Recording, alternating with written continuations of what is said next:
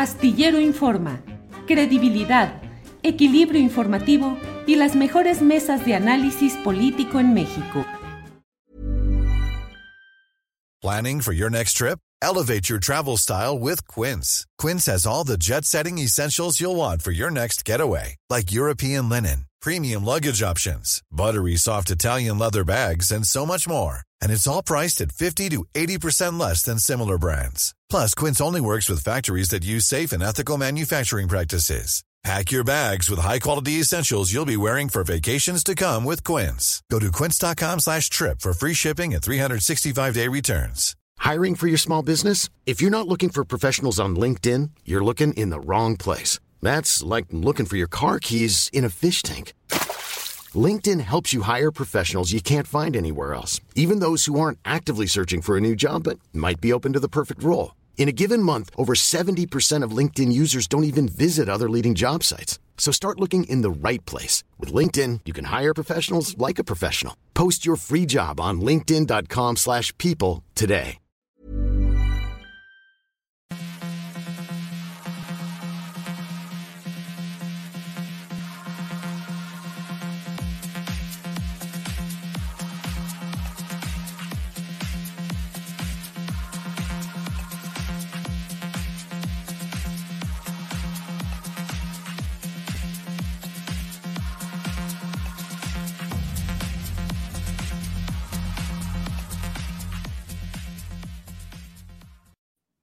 La una de la tarde, la una de la tarde en punto y ya estamos con usted en este lunes 10 de octubre de 2022. Muchas gracias por acompañarnos en este programa que tiene toda la información interesante de este día, cargado, cargado de información por todos lados. El tema de Zacatecas y la pretensión que ya el presidente López Obrador ha dicho que no prosperará de que la DEA, el FBI, la USAID y otras agencias estadounidenses ayuden a Zacatecas para combatir al crimen organizado y llevar la paz a Zacatecas. Tan, tararán, tan, tan. Así como en películas de vaqueros, llegarían los enviados de Estados Unidos para poner paz en esta entidad norteña tan entrañable y tan importante en nuestro país. está el tema también de GLONASS del sistema satelital ruso, que también dice el presidente que no habrá eh, ninguna tarea de espionaje ahí. Eh, y que la propia, el propio gobierno mexicano dice que no se va a instalar. Ya veremos eh, los detalles en videos que compartiremos un poco más adelante, pero también debo decirle que tendremos hoy, como siempre, pues toda la información, la opinión periodística de Salvador Frausto y de Jorge Meléndez. Eh, reportajes, entrevistas, de todo vamos a tener en este día. Y vamos a comenzar de inmediato. Déjeme para empezar déjeme decirle lo que ha dicho el presidente de la República respecto al tema de Zacatecas. Por favor, Andrés. Pues es eh, una declaración. Nosotros tenemos confianza en el embajador de Estados Unidos, Ken Salazar, y es parte de lo mismo, es la temporada, y entonces se declaran cosas, pero no pasa a mayores si no hay nada eh, escrito, convenido. Es importante que todos sepamos, porque estos hechos ayudan a ir transmitiendo información, a que todos tengamos conocimiento de lo que dicen nuestras leyes. De acuerdo a la Constitución, la política exterior corresponde al Ejecutivo Federal. Pero también en la Constitución está expresamente prohibido que los gobiernos estatales suscriban convenios con gobiernos extranjeros. ¿Esto quiere decir que lo que se haya hablado o alguna cooperación no vale? No. O sea, es que es muy claro, pero le tenemos confianza a Ken Salazar, se metían sin pedir permiso para nada. Quedan esas inercias. Pero... No, pero la iniciativa media, no, no, no, no, no, no, no, no. No, la iniciativa media estuvo tremenda. Eso se acordó mutuamente, eso fue el gobierno federal. Bueno, pues esas son las palabras del presidente López Obrador sobre este tema. Le mantiene confianza al embajador itinerante, al embajador itinerante en México, que es Ken Salazar, que se mete en todo y para todo. Pero para hablar sobre este asunto tenemos hoy una voz eh, que creo que es fundamental para poder entender lo que está sucediendo en Zacatecas. Está con nosotros el director de la jornada Zacatecas, Raimundo Cárdenas, a quien saludo con gusto. Raimundo, buenas tardes. Hola Julio, un gusto saludarte desde Zacatecas, a ti y a todo tu auditorio. Gracias, Raimundo. Bueno, pues ya el presidente de la República ha dicho que nada de lo que se haya acordado en esta reunión tan polémica de Zacatecas con el embajador Ken Salazar, nada de eso tendrá efectos. Eh, ¿Cómo se ha dado todo esto? ¿Cómo se produjo? ¿Qué consecuencias ha tenido, Raimundo? Sí, mira, eh, para, poner el contexto, esto se dio las primeras visitas de la primera visita del embajador Salazar se da a raíz de una invitación que le hace el gobernador junto con el senador Ricardo Monreal en el Senado. Eh, debido a mediados de agosto se hizo la, declaración de alerta que hace cotidianamente Estados Unidos, donde agregó a Zacatecas el, no viajar, ¿no? la alerta de no viajar a sus ciudadanos norteamericanos, de no hacerlo a Zacatecas y por esta razón eh, coinciden en un evento en el Senado y ahí es donde se le hace una invitación al embajador. Unos 15 días después llega a Zacatecas, el embajador se reúne con, con empresarios, los empresarios también le hicieron saber, la organización civil, en fin, se reunió con el obispo, con líderes locales, en fin, y le hacen saber pues las repercusiones económicas en el turismo, de inversión, eh, por el tipo de alertas que hace Estados Unidos. Ahí, hasta ahí, de ahí viajó a Durango, si no mal recuerdo, el, el, embajador, y posteriormente acuerdan la otra reunión que precisamente se llevó la semana pasada. Ya en esta semana pasada, en efecto, el, senador Ken Salazar, eh, en, los videos y en la información que se tuvo, pues mencionó el tema de ayuda eh, nunca se, se, mostró algún acuerdo, alguna firma, incluso nunca mencionaron la, firma de un acuerdo formal, ¿no? Estas fotos que normalmente se toman donde muestran la firma del documento, no se dio tal, pero el video está, ¿no? Entonces, y, se hizo una mención en el sentido de que desde Washington se definiría los recursos a enviar e implementar. Entonces, me parece que, como bien señaló la Rayuela, ahí el, embajador se pasó de, vivo en el sentido de las necesidades de, porque acá en Zacatecas ha, venido a raíz de la visita del embajador, pues ha habido estos bloqueos en las eh, algunas vialidades, hubo bloqueos en Fresnillo, en Río Grande, hay que recordar que a principios de mes fueron más de 15 bloqueos los que se registraron en Zacatecas. Posteriormente vino la, eh, la masacre de seis policías municipales. La semana, este fin de semana fue la fuga de siete reos del cererezo de Cieneguillas. Entonces ha sido enmarcado eh, las visitas del, del, embajador en un ambiente de delitos de alto impacto en el Estado y desde acá, desde Zacatecas, la sociedad, pues más que ver eh, de forma negativa el acuerdo, quizás vio la forma de que posiblemente a través de estos acuerdos podría llegar algo de paz al Estado. Fue cuando a nivel nacional también se hace, pues empieza a cuestionar, ¿no? Si la, si se debe o no, si tiene las repercusiones, las, perdón, las facultades legales para hacer eso y pues finalmente esto termina con la declaración del presidente de que no tiene validez ningún acuerdo que haga un gobernador con el embajador y posteriormente ya el, el, gobernador al mediodía, pues eh, a través de sus redes sociales y también en un evento donde habló sobre los cuestionamientos de, de él ya le llamó información imprecisa sobre el acuerdo en materia de seguridad con el embajador de los Estados Unidos y expresó que no hay nada de qué preocuparse porque no se firmó nada. Son reuniones de colaboración y coordinación al amparo de los tratados internacionales.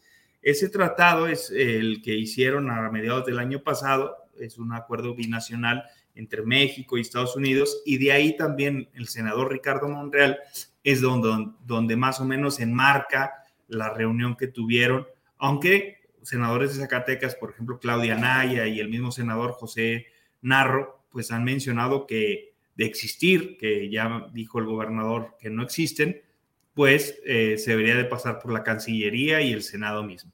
Entonces, por acá esto es lo que más o menos la cronología de los eventos, la alerta, las visitas del senador en un, en un ambiente de violencia de alto impacto, donde pues, la sociedad también ve eh, la posibilidad ¿no? de, de salir un poco, de conseguir la paz a través de estos acuerdos, pero pues viene la polémica y con la polémica la conclusión del presidente donde no tienen validez, finalmente el, y el, finalmente el gobernador pues también confirma que no hay ningún acuerdo firmado y es meramente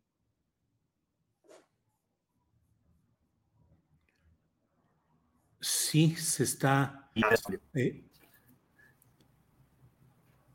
bueno, bueno, Raimundo. ¿Me escucha? Sí, se fue un poquito la. Unos segundos nada más. Raimundo, aprovecho esta pausa obligada para preguntarte: en la reunión que hubo con el gobernador David Monreal Ávila y el embajador Ken Salazar, ¿hubo presencia de funcionarios federales correspondientes al ámbito de la seguridad? No, no hubo, fue, meramente estuvieron el secretario de eh, Seguridad Pública, el general en retiro Marín, y por otro lado también eh, ellos dicen que estaba eh, el, el, enlace de la mesa de construcción de paz que tienen en los estados, que es Carrillo, y, y, uno de ellos, pues a través de eso, pues, dicen que sí estaba la representación pero en efecto no, ni en los boletines, ni en las fotografías, y, preguntando ahí hubo presencia del gobierno federal y tampoco estuvo presente pues el delegado de Relaciones Exteriores, que en teoría podría ser pues la forma, ¿no? De, también estar en ese tema, de, contemplar las formas de incluir al gobierno federal en este tema. Ajá. Sí, te pregunto porque, bueno, recuerdo que en alguna ocasión escribí una columna sobre la visita del, em, eh, del titular de la DEA, el propio titular, estuvo en Culiacán en octubre de 2019 reunido con el entonces gobernador Quirino Ordaz y fue él, el director de la DEA, y otros funcionarios del gobierno de Estados Unidos para hablar sobre seguridad y narcotráfico, pero estuvieron presentes el jefe de la zona militar, el representante de la Marina, el representante de gobernación, el representante de relaciones exteriores, no me acuerdo si el de relaciones exteriores, pero los representantes del área federal de seguridad sí estuvieron y aquí no deja de llamar la atención que esa reunión no tuvo presencia formal o representación real, explícita del gobierno federal. Raimundo, ¿hay distancia en los hechos entre el gobierno federal y el gobierno estatal en Zacatecas, lo cual implica que no se enfrente adecuadamente al crimen organizado? Yo, yo creo que sí, las repercusiones políticas del distanciamiento del grupo monrealista, junto con el, equipo del presidente, que me parece aquí que es finalmente el meollo de la, de la polémica, ¿no? Donde seguramente el gobierno estatal no tuvo las formas o, el tacto político de notificarle a Palacio de esta reunión y llega a los medios y es cuando empieza es esta, por así decirlo, cierta zozobra.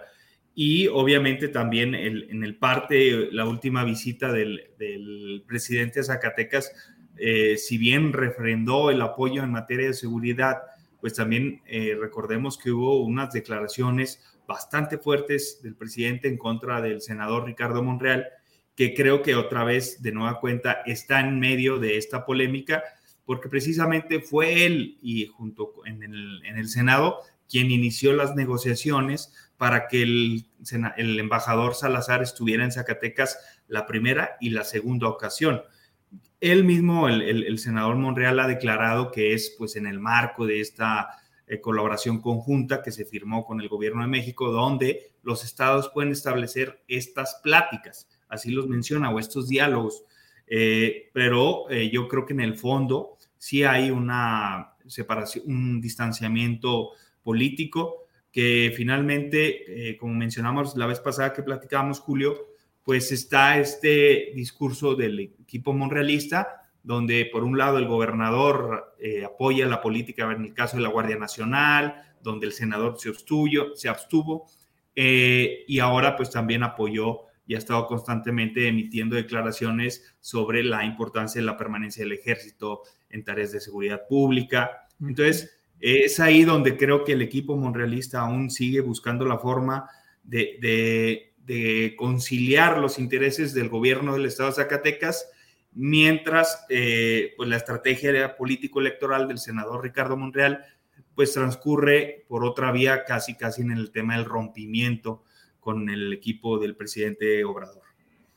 Bien, Raimundo, pues eh, muchas gracias por este contexto y por la información precisa, como siempre. Y bueno, pues aparentemente esta, esta efervescencia ya se aplaca al parecer, pero a mí me parece que los ingredientes, la levadura y los elementos de estos panes todavía están en el horno, tal vez medios crudos todavía no hay, pero faltan cosas todavía por ver, creo yo, Raimundo. Así es, Julio, faltan muchas cosas por saber, por eh, estar al tanto, ¿no? De esta, de cómo se desarrolla también la lucha por la candidatura de Ricardo Monreal y por el otro lado, pues el actuar de un gobierno estatal que también es habido de una que le aviente la federación un lazo por las complicaciones que tiene el mismo estado de Zacatecas en materia de seguridad, en materia de seguridad de desarrollo económico y de pobreza, que, que la verdad, pues en Zacatecas sí lo necesitamos, así como el sur están eh, ayudado a través de la refinería, a través de los proyectos del tren Maya, el, el proyecto del Istmo de Tehuantepec, pues parece que Zacatecas también necesita, porque tiene las características de un estado del sur, estimado Julio, pero no tenemos el apoyo de la federación, cuando menos con proyectos estratégicos de alta envergadura, como lo tiene el sur de, de México. Raimundo, como siempre, muchas gracias y seguimos en contacto. Gracias, Raimundo Cárdenas. Hasta luego. Raimundo Cárdenas, director de la jornada Zacatecas. Por ahí dicen que joven es el director de la jornada Zacatecas. Sí, joven, pero con mucha experiencia y con calidad periodística. Raimundo Cárdenas. Bueno, mire, vamos a pasar a otro tema porque me ha llamado mucho la atención lo que se ha publicado en eh, el portal La Lista. Eh, es una serie de mm, eh, correos de estos filtrados por Guacamaya, los Guacamaya Leaks que se dicen, eh, y de acuerdo con esos correos, el ejército tenía planes secretos para cerrar el caso Ayotzinapa. Me ha llamado la atención porque hay una serie de referencias que muestran cómo los altos mandos de la Secretaría de la Defensa Nacional, en este caso particularmente un general, eh, pues tienen una narrativa política buscando atenuar la protesta de los uh, familiares y asesores y activistas de los 43, eh, disolver pruebas, tener una narrativa política, introducir elementos de distorsión, en fin, cosas que me parecen muy preocupantes. Por ello es que está con nosotros Alexis Ortiz, reportero de La Lista. Alexis, buenas tardes. ¿Qué tal, Julio? Muy buenas tardes. Un gusto saludarte y gracias por la oportunidad de hablar de este tema tan importante.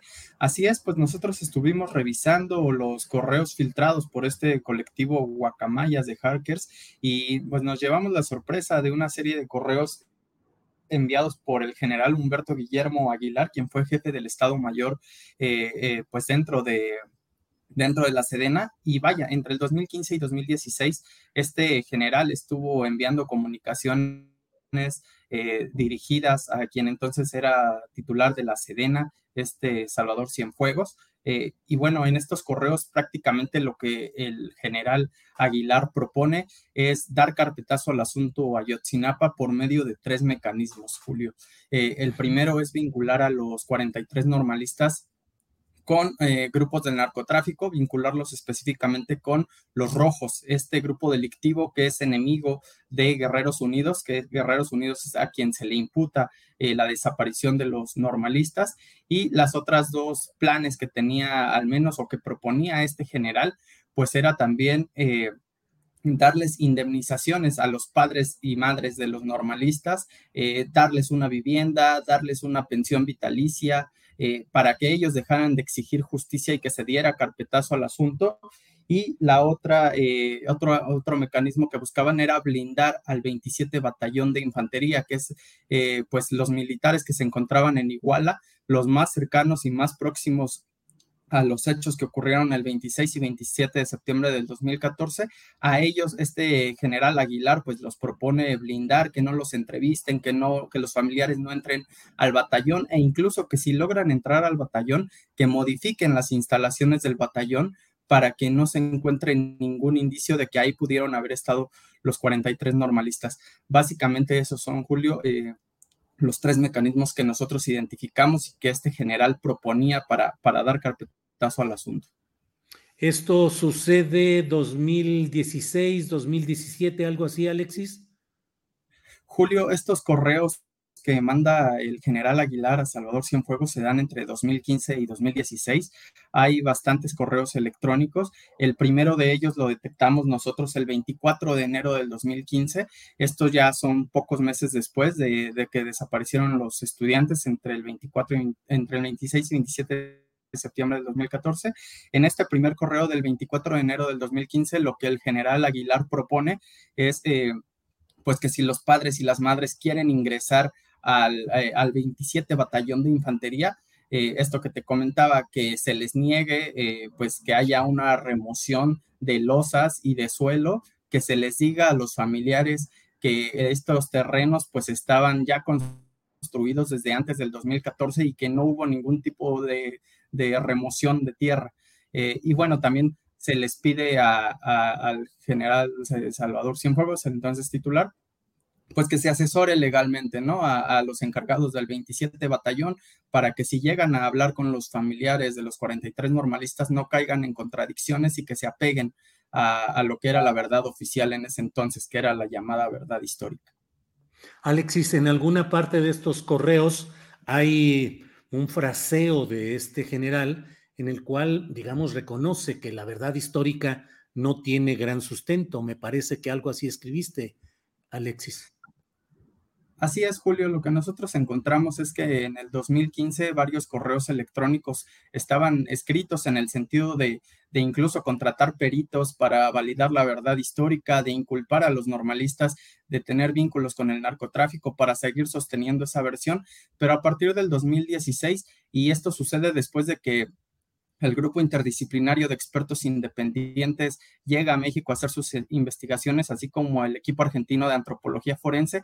Después de que estos dos organismos o estos grupos de trabajo revisan el basurero de Cocula, ya en 2016, pues vemos una, una narrativa de este general en donde dice que pues eh, que las investigaciones en torno al basurero de Cocula podrían ser fallidas porque no hay indicios de que los 43 normalistas estuvieran ahí. E incluso desde el 2016, julio, ya se hablaba, eh, este general ya eh, enviaba correos electrónicos a Salvador Cienfuegos diciendo que había riesgo de que Murillo Caram, el entonces Procurador General de la República y que hoy está detenido por este caso, eh, que había posibilidades de que a Murillo Caram le encontraran pues indicios de que sembró evidencia, al igual que a la Secretaría de Marina. Recordar que justamente fue hasta este año que el GIEI eh, mostró unos videos donde se vea elementos de la Secretaría de Marina manipular lo que es el basurero de Cocula. Entonces, desde el 2016, el ejército ya tenía, pues vaya, estos, eh, esta especie de intercambio de información acerca de la posibilidad de que, eh, pues de que fueran detenidos altos mandos del gobierno de Enrique Peña Nieto y que efectivamente pues hoy están detenidos por todo esto que alertaba el general, ¿no? Por sembrar evidencia, por simular el caso, por desviar las investigaciones. Alexis, ¿qué dicen esos correos en caso de que los investigadores, los activistas, los familiares encontraran fosas clandestinas?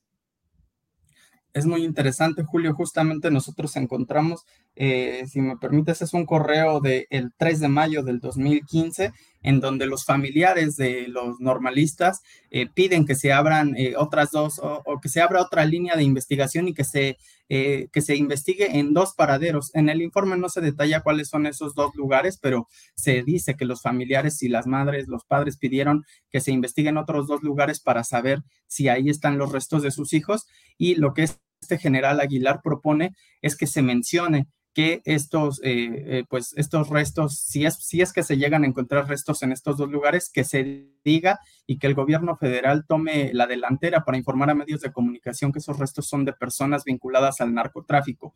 Esta es parte de la estrategia que te comentaba para vincular a los 43 normalistas con el narco. Está ese correo en donde dice que pues si en esos dos lugares se encuentran este, eh, restos que se mencione que son eh, vinculados a un cártel del narcotráfico. Y también hay otros correos electrónicos donde se critica a Vidulfo Rosales, quien es el abogado de los familiares de los 43, se critica a Vidulfo, el general critica a Vidulfo porque dice que eh, pues este abogado no está dispuesto a que se mencione que los 43 normalistas están vinculados al narcotráfico. Y el general dice que vincularlos a la delincuencia organizada podría ser una opción para solucionar el problema, así es como él lo menciona. Alexis Ortiz, me da mucho gusto que estés eh, con este reporte preciso, puntual, la investigación que has hecho y te agradezco a reserva de lo que desees agregar, te agradezco el que hayas estado con nosotros. Julio, pues agradecerte a ti y pues creo que la conclusión es esa, que el ejército desde el 2016 ya tenía conocimiento de todas las simulaciones que se habían hecho y pues como todo el gobierno anterior, pues no metieron las manos para eh, tratar de sacar la verdad a la luz de qué pasó con los 43, sino de seguir enterrando todo esto. Alexis Ortiz, gracias y seguiremos en contacto. Hasta luego, Alexis, gracias. Muchas gracias, Julio. Buenas tardes. Buenas tardes.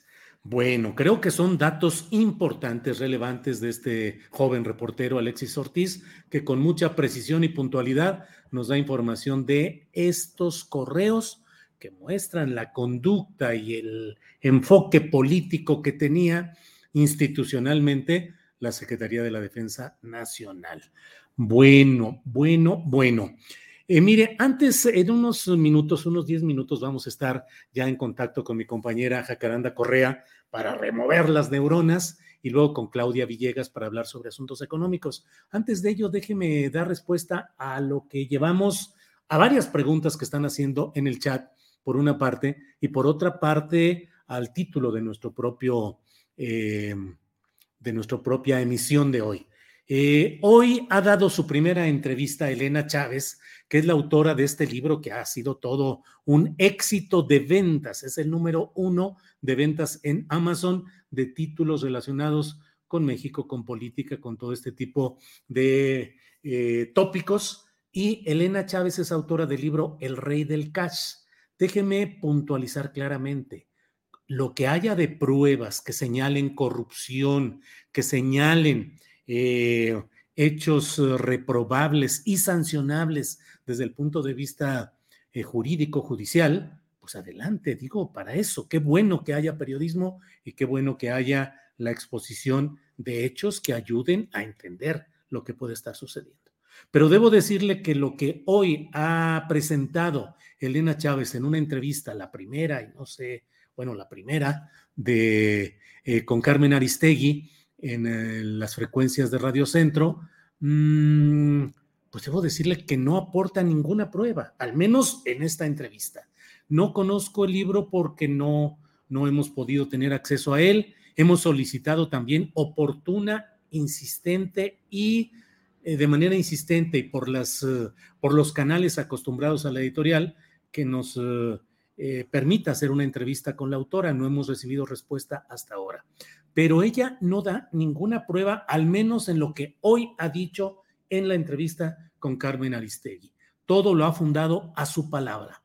Todos son testimonios personales a partir de la relación de pareja que tuvo con César Yáñez, quien fue efectivamente uno de los principales acompañantes durante mucho tiempo de la carrera política de Andrés Manuel López Obrador, sobre todo en los tiempos en los que cruzaron el desierto, digamos, es decir, en los que fue la campaña eh, después de la, eh, del fraude electoral de 2006, en que se impuso fraudulentamente Felipe Calderón como titular de, de Los Pinos, eh, y luego Mm, con Enrique Peña Nieto, que fue también otro robo electoral, fundado no con las trampas de Calderón, sino con las de Calderón, más las acumuladas por el PRI, más el dinero corriente que con todo el peso del sindicato de gobernadores priistas, se impuso a Enrique Peña Nieto. Pues bien, a partir de todo esto, de esa relación personal, de esa relación sentimental, de la vida conjunta de la señora Elena Chávez, pues ella dice que fue tomando apuntes y que fue haciendo en papelitos, fue haciendo cosas solamente a su testimonio. No hay ninguna prueba que haya dicho hoy la señora Elena Chávez. Cuando la periodista Aristegui le pregunta y le dice, oye, bueno, pero ¿qué pruebas tienes o cómo se puede confirmar esto? Bla, bla, bla. Podrían decir que es solo un golpeteo político. Ella pronunció una frase que me parece muy desconcertante por decirlo en términos suaves. Dijo, eh, pues son ellos los que tienen que probar que no es cierto lo que yo estoy diciendo. Es decir, es una trastocación absoluta de los principios jurídicos y periodísticos, pues, porque resulta que una periodista que acusa a unos políticos de enriquecerse o hacer actos de corrupción sin pruebas, esos políticos, pues es de suponerse que si se escribe un libro y se va a denunciar y se va a señalar, pues va a ser con pruebas, porque de otra manera, pues de qué sirve el simple dicho personal.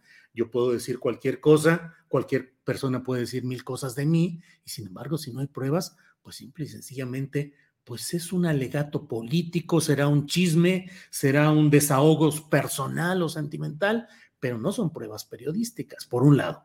Por otro, em, la señora Elena Chávez eh, pretende que sin dar pruebas de las acusaciones que hace a algunas personas, entonces resulte que esas personas deban, mm, esas personas deban probar su inocencia.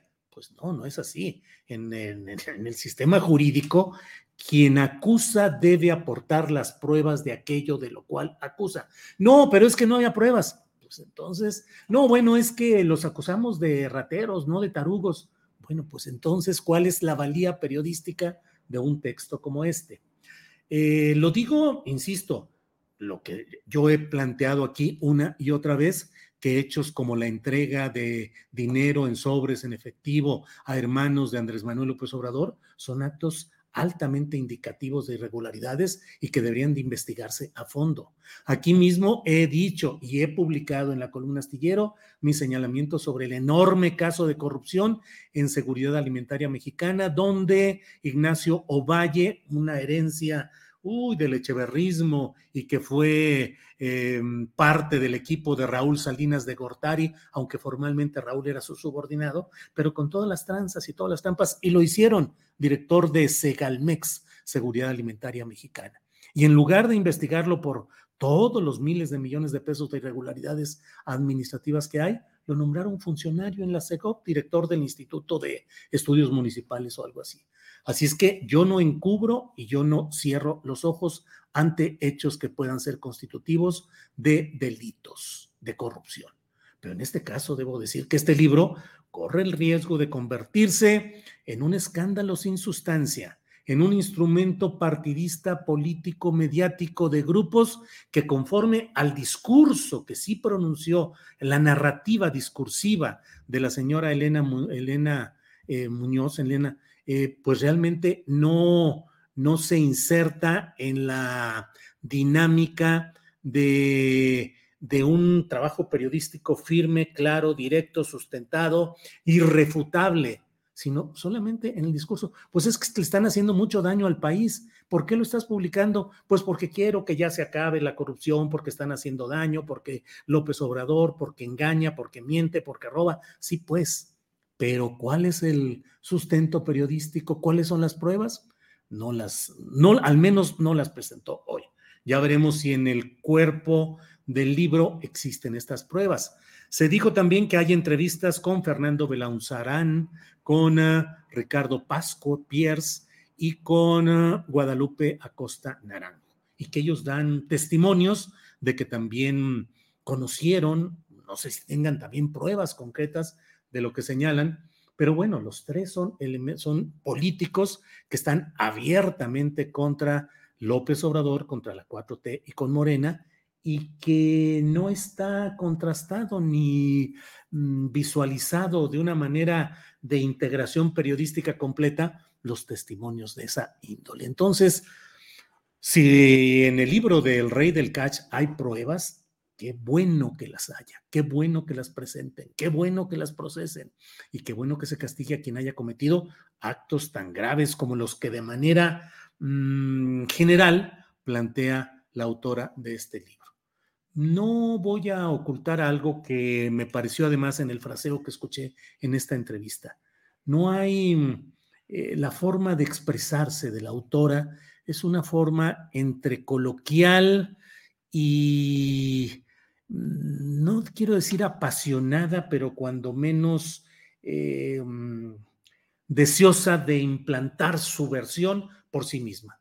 En, las redes sociales usan una, una expresión que la voy a decir aquí porque pareciera que es esa, que dicen, créeme, güey, o sea, créeme, güey, o sea, yo te estoy diciendo la neta, o sea, una recurrencia pronunció el nombre de la entrevistadora de Carmen, lo pronunció, no sé, 20, 30 veces, Carmen, es que por esto, pero no hay una sustancia. Eh, lo más contundente que hubo fue el discurso político de oposición a López Obrador, a su trabajo político, a su ejercicio como presidente. De acuerdo, está bien, pero eso es un discurso solamente, es una narrativa. Yo esperaba al menos que hoy se dieran a conocer pruebas concretas, no el hecho de que yo viví, yo estaba, yo lo vi, a mí me consta, yo escuché, porque pues eso puede tener múltiples motivaciones, pero si estamos en presencia de, un trabajo de una periodista, porque ella se reivindica como periodista y dice yo he sido y soy periodista, pues lo que tienen que aportarse son datos concretos. De otra manera, estamos en presencia de algo que no resiste eh, la prueba, la prueba de, del periodismo y que no va a llevar más que a convertirse en un arma arrojadiza de los opositores de López Obrador para decir, aquí están las pruebas. Ojalá y las haya. Ojalá y las haya. Bueno, he querido echarme todo este rollo para decirles mi punto de vista sobre este tema. Lo que vaya sucediendo lo iremos comentando. Si hay pruebas concretas, aquí las pondremos y las diremos. Pero además de ello, pues reiteramos nuestra solicitud a la editorial para que nos permita entrevistar a la autora de este libro. Eh, creo que sería muy importante que tengamos esa oportunidad. Ya iremos viendo cómo camina todo esto. Eh, bueno, mientras entramos con nuestra siguiente entrevista, déjeme compartir algunos de los comentarios que están por aquí. Víctor Villa dice, y aparte los entrevistados, dice entre comillas, son personas de muy probada reputación. Víctor Acosta dice, novela ficción. Eh, eh, Rafael Esparza, al estilo de Anabel Hernández, solo el golpeteo de oídas. Eh, Marta Mújica Piña, ya chole, no hayan cómo afectar a AMLO. Eh, Omar Morales, ellos son los que tienen que demostrar. Don Julio, la escritora, dijo que las pruebas estaban en el libro, creo toca leer el libro y confirmar si son o no pruebas. Gustavo Telo, suponíamos que el libro son puras patrañas, como las que dicen los panazis todos los días. Mm, bueno, aquí hay todo. Francisco Javier Java Design, solo un libro de chismes al estilo de grandes investigaciones, estilo Patti Chapoy. Bueno, pues aquí hay muchos comentarios que agradecemos. Em, a ese libro se le llama Periodismo, estamos muy mal, dice Gloria Flores. Em, ¿Qué credibilidad puede tener la autora si a todas luces se ve que está despechada y su único libro es acerca de su mascota? Dice Castellanos. Bueno, Patricio Moya, Maya, Julio, por eso me encanta escucharlo, juicioso, certero, ubicado, etcétera. De verdad, sin partidismos ni inclinación. Me encanta, de verdad, es usted contundente. Muchas gracias, Patricia. Ya me, ya me hizo usted aquí el día y la tarde y la noche y la semana. Muchas gracias. Em, Graciela Treviño, Acosta Naranjo, por favor, para tener la boca grande hay que tener la cola corta. Aquí en Baja California lo dejó, mucho que desear con su gente en el PRD. Eh, likes, likes, likes, dice 55 Records. Muchas gracias, 55. Eh, Erika Pérez dice una más de Pepito contra AMLO, en fin, 20 años investigándolo y AMLO honesto al 100 con AMLO. Y mire, les voy a decir algo, la verdad es que yo medio entiendo a la editorial que esté cuidando las entrevistas, a quién darlas, cómo darlas y cómo manejar todo este tema, porque creo que la autora es una autora eh, que puede tropezarse, que puede tropezarse, que no tiene eh, mucha fluidez y concreción en sus palabras y que recurre solamente al ánimo personal, al ánimo, decir, eh, yo pienso, yo siento, yo considero, lo cual, insisto, bueno, pues claro que todo mundo tiene derecho a expresar sus puntos de vista, pero ya hacer todo esto que ha sido todo el escándalo sobre el rey del cash, ya lo iremos viendo. Em, además, mire, eh, en Twitter, que luego me salgo mucho rato de Twitter porque francamente se convierte en una arena muy intoxicada, muy envenenada. Bueno, ¿para qué me pongo ahí a ver tantas cosas? Pero luego hay días como ayer, como hoy, que me pongo a responder algunas cosas, a contestar. Híjole, algunas de estas consideraciones las puse en Twitter y ¿qué creen? Se vino encima toda una catarata que muestra la falta de concreción y de entendimiento políticos y jurídicos de buena parte de los opositores a la 4T y al presidente López Obrador. En esencia, lo que parece que les dieron hoy como guion para estarlo diciendo es señalar y decir, eh, sí, pero miente más López Obrador, sí, pero ¿dónde están las pruebas del alcoholismo de Calderón? Sí, pero ¿dónde están las pruebas de la corrupción en el aeropuerto internacional eh, de la Ciudad de México que se iba a construir en Texcoco. Sí, pero las pruebas de la mañanera. Sí, pero tus opiniones, Julio, cuando opinas, ¿por qué no pones siempre todas las pruebas de todo lo que dices? Realmente resulta mm, poco eficaz para ellos y deprimente como país el que haya una eh, oposición eh, tan tan cerril, tan serrana, tan poco ilustrada, que hace que no se den cuenta de que en este caso el libro de del Rey del Cash puede servir de mucho y les puede servir realmente para desmontar y deshacer todo lo que dicen que existe en esta historia política, en esta saga política de López Obrador. Pero si no hay pruebas, pues simple y sencillamente no van a poder pasar esa, esa mínima prueba. Y entonces al puro alegato, eh, a la pura Em, elaboración discursiva rijosa, eh, pues francamente no van a avanzar. Está bien que le exijan todo lo que quieran a López Obrador, que hagan escritos ante quien quieran, que lo presenten. Hay vías, supongo, que podrían ellos ejercer legales, constitucionales, pues adelante. Pero, ah, otro, otro de los argumentos muy constantes es decir, este, pues que no salgan con que la ley es la ley. Si no van a respetar la ley, se puede decir lo que quiera y no hay por qué respetar las leyes. Vaya despropósitos, realmente resulta muy curioso. Por cierto, antes de ir adelante, déjeme decirle que vamos a comentar también acerca de este nuevo empaque de los opositores a la 4T, que ahora después de que se cayó la etiqueta llamada Va por México, ahora nos salen con una nueva que se llama unidos, a los cuales en estas redes sociales que no perdonan nada, ya los catalogaron como hundidos, no como unidos, sino como hundidos. Pero bueno, pues eh, es la una de la tarde con 41 minutos. Vamos a pasar ahora a un tema relevante con mi querida Jacaranda Correa, que viene con nosotros para remover las neuronas. Jacaranda, buenas tardes. Hola, querido Julio, ¿cómo te va? Muy bien, Jacaranda, aquí con todo muy movidito, se junta la información de fin de semana y no hayamos qué hacer en nuestras transmisiones de los lunes. Pero ahí vamos. ¿Tú, Jacaranda?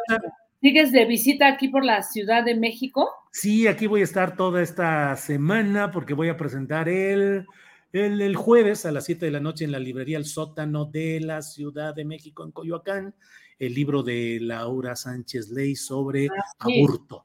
Entonces voy a estar ahí. Sí, todo. Ahora no te, pude, no te pude cachar en la fil por la lluvia y todo, pero ya te vi que ahí andabas triunfando, andabas rockstareando, mi querido Julio. Rockstareando. Así es, Jacaranda. ¿De qué nos vas a hablar hoy, Jacaranda? Pues fíjate que eh, vengo de la presentación de un libro eh, muy interesante eh, que presentó la, una abogada, doctora Carmen Quijano, Derecho a la Privacidad en Internet. Un libro, fíjate que muy interesante, amplio, polémico, em, incluso creo que un, libro que empieza a abrir una, una, discusión que, a la que pues le hemos tenido mucho miedo, más allá de estas famosas propuestas que proponía, que, que hacía Monreal, ¿te acuerdas? ¿no? Que las llevó ahí a, la, la, cámara, a las cámaras para discutir sobre cómo se podía regular el Internet. Más allá de estas vaciladas, este es un libro realmente serio, bastante polémico y que llega en un momento pues... Eh, interesante, ¿no? De cómo eh, vamos a proteger por un lado, nuestra privacidad, eh, eh, cómo vamos a proteger nuestros datos y todo lo que se comparte en las redes sociales, ¿no? Em, eso por una parte. Por la otra, cómo le entramos al derecho también de la, privacidad cada vez con ciberataques más frecuentes, ¿no? Todas las repercusiones legales, políticas que puedan tener eh, este tipo, digamos que de acciones.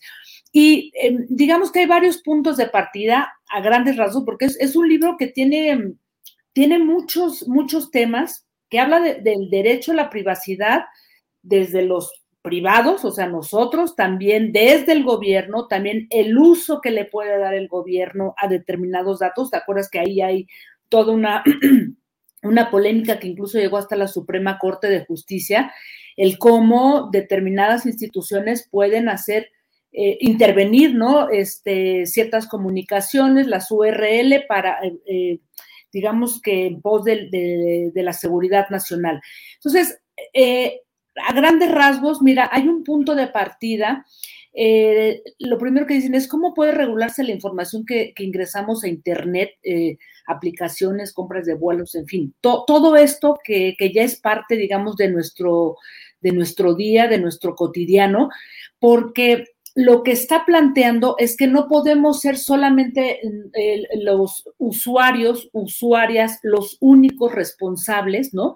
De, pues es que yo ya te, las empresas que, que, llaman ahí en este libro el papel de los intermediarios, ¿no? O sea, que son todas estas empresas que venden o que hacen usufructo de nuestros datos como Google, este, Facebook, Twitter, etcétera, ellas también tienen una responsabilidad, ¿no?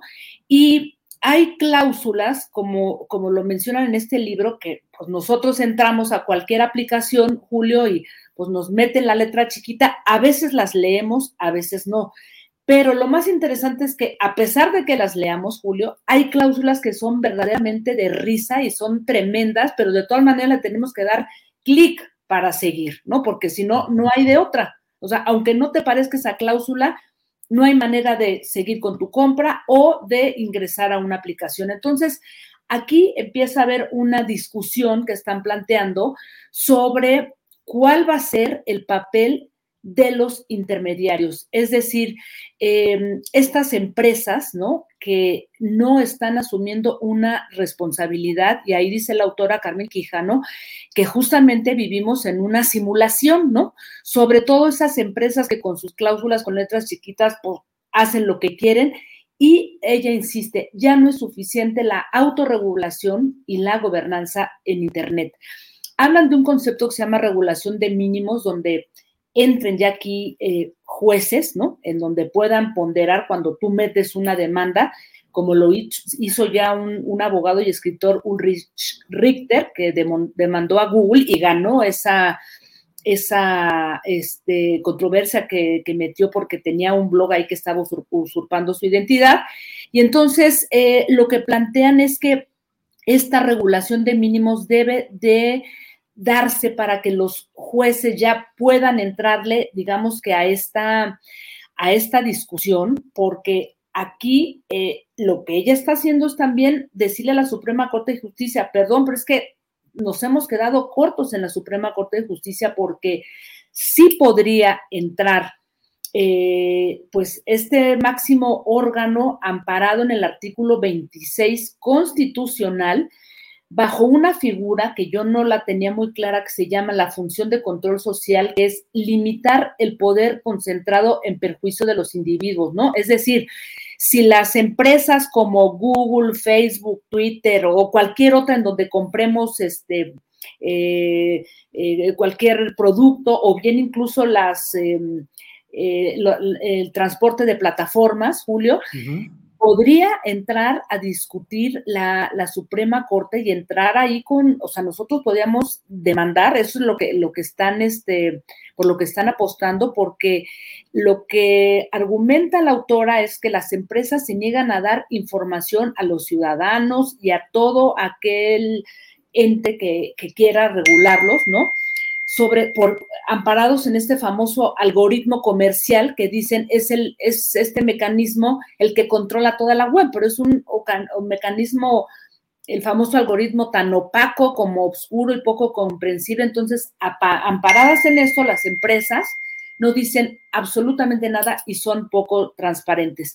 Eso, por una parte, lo plantea este libro y me parece muy interesante toda esta mm, discusión que empiezan a abrir también en la Suprema Corte de Justicia. De hecho, se presentó ahí en uno de los anexos de, este recinto.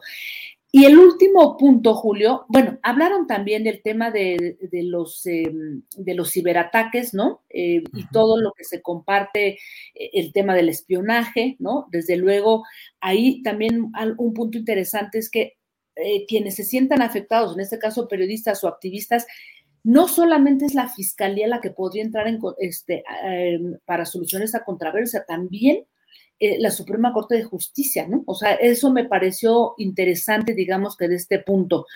Pero algo que no quisiera yo pasar por alto y que a mí me llamó mucho la atención y que me sorprendió gratamente porque ya lo, lo habíamos compartido aquí en otro momento, Julio, es que ya eh, están empezando a discutir académicos, abogados y ahora van a hacer todo un, pues, eh, toda una labor de convencimiento con los legisladores de eh, regular esto que en Chile, que ha sido el primer país que los ha regulado los neuroderechos digitales, ¿no?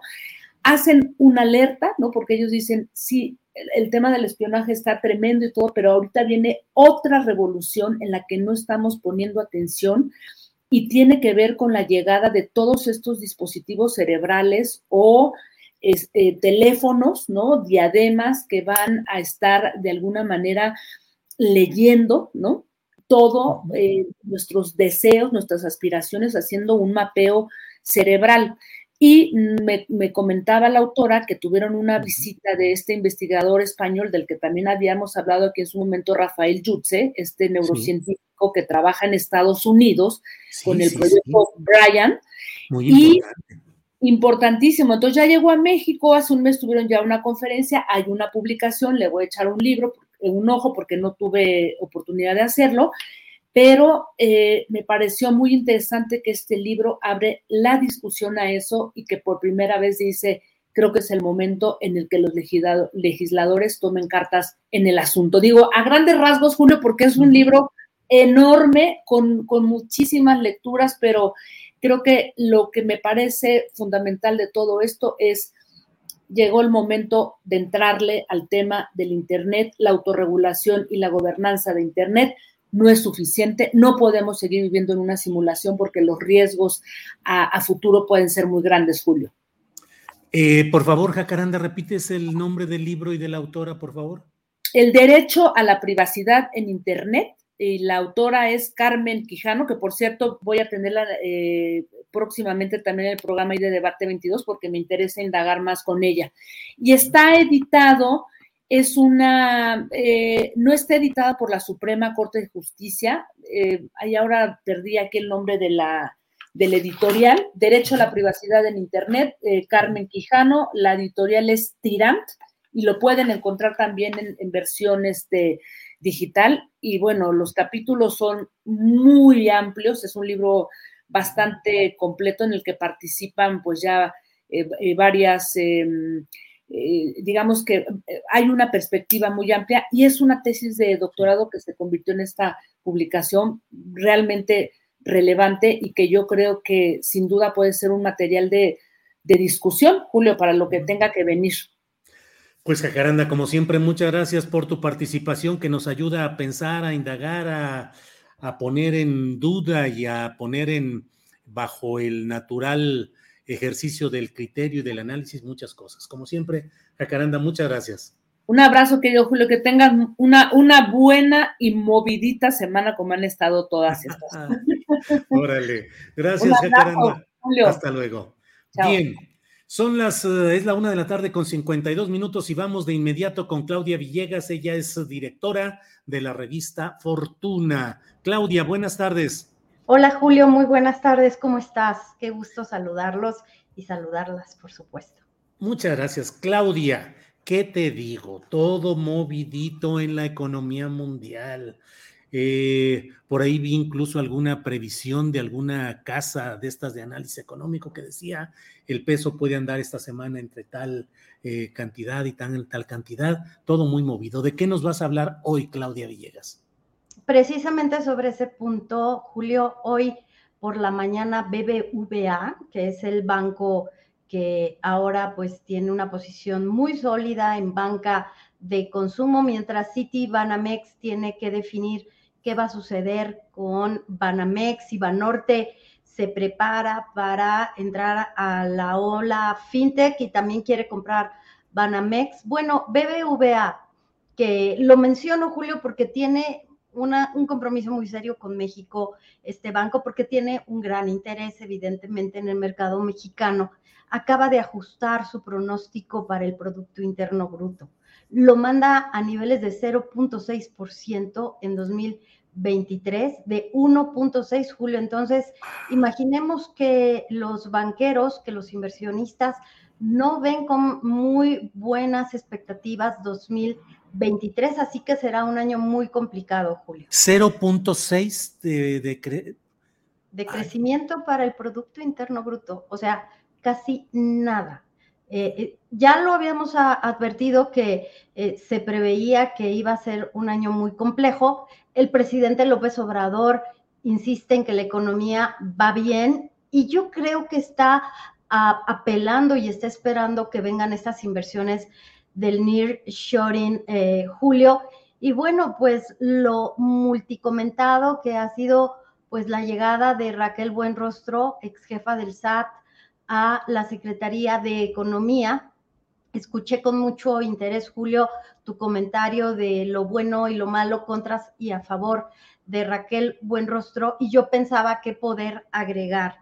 Estoy totalmente de acuerdo, Julio, con esto que dices, que Raquel Buenrostro, en efecto, no tiene, no ha tenido y no tendrá aspiraciones políticas.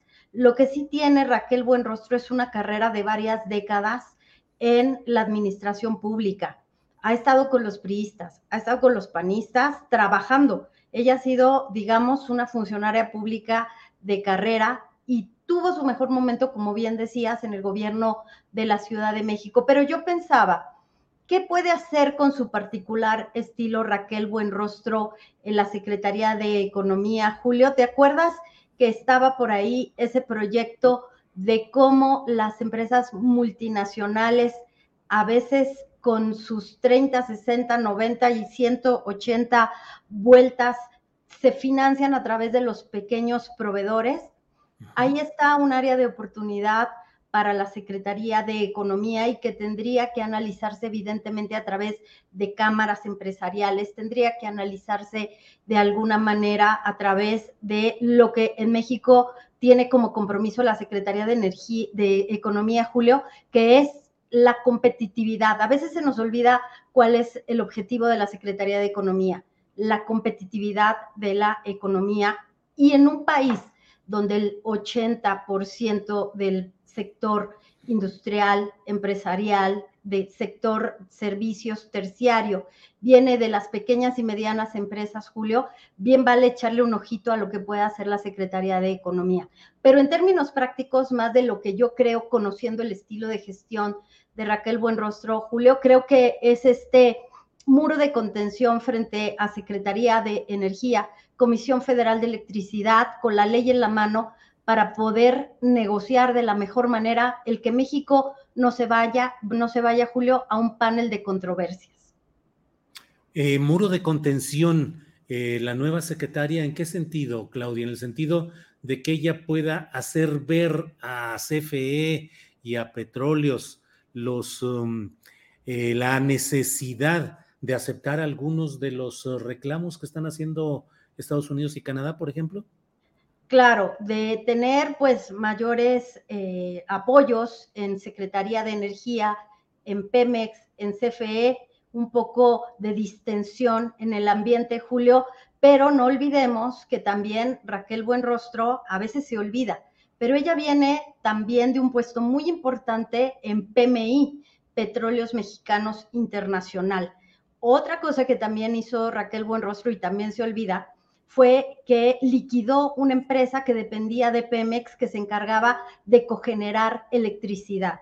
En otras palabras, si alguien conoce dónde estuvieron los errores, las fallas y los aciertos de la reforma de Enrique Peña Nieto, que lo único que hizo fue formalizar y apuntalar lo que Felipe Calderón quería hacer de seguir ampliando la participación del sector privado en el sector eléctrico, es Raquel Buenrostro. ¿Qué hizo en aquella época? Revisó cómo Petróleos Mexicanos estaba invirtiendo millones y millones de dólares en cogeneración y no había negocio porque precisamente había una gran participación de jugadores privados. Minucias, Julio, pero creo que será muy importante en esta etapa. Tiene experiencia eh, negociando Estado, eh, Estado. No hay que olvidar que a ella le toca negociar en un momento muy crítico la modernización de la eh, General de Aduanas. Es decir, había mucho dinero, de hecho, el fondo más importante que hay, fideicomiso todavía que sobrevive, es el fideicomiso del derecho de trámite aduanero. Había mucho interés de negociar contratos binacionales, empresas en Estados Unidos y no lo permitió Raquel Buenrostro, demostrando que esos contratos inerciales no estaban beneficiando al país. Y así muchas anécdotas que podemos contar de la gestión de esta mujer que yo creo que podría negociar Estado a Estado con la ley en la mano y demostrando, hay una paradoja, Julio, no sé si estarán ustedes de acuerdo conmigo. Estados Unidos inicia ya su transición hacia la era verde, hacia el sector eléctrico anuncia que California va a invertir millones de dólares para producir autos eléctricos. Pero otra vez México perdió su soberanía con estas reformas y a nosotros sí nos piden respetar los contratos que se tienen en la época todavía de los combustibles fósiles.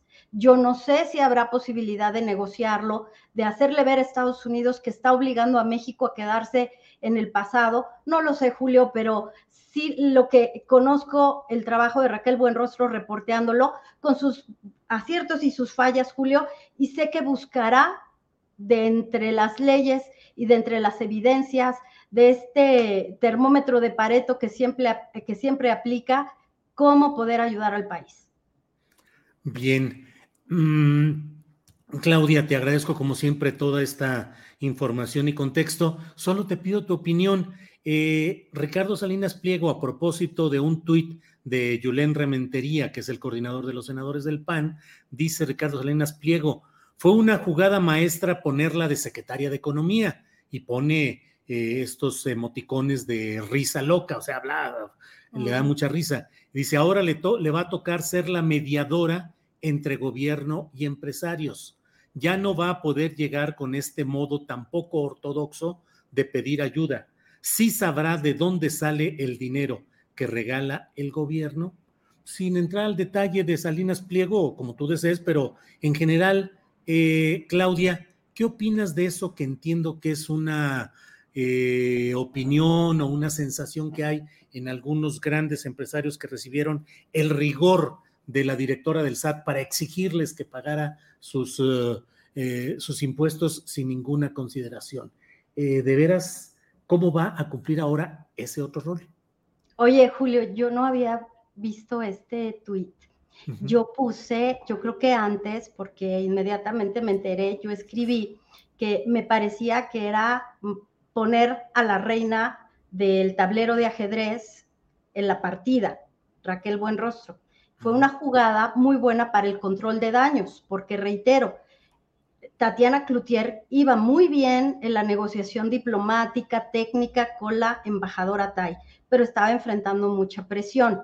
Yo lo que creo de Raquel Buenrostro es que recibió el apoyo del presidente con esta modificación, cuando se pudo hacer, cuando en el Poder Legislativo se tenían los votos suficientes, Julio, para modificar las leyes que eliminaron los llamados, eh, los perdones fiscales, las condonaciones, todo esto se terminó y Raquel Buenrostro tuvo la ley en la mano para hacer valer esto. Ella, ella nunca, nunca utilizó terrorismo fiscal.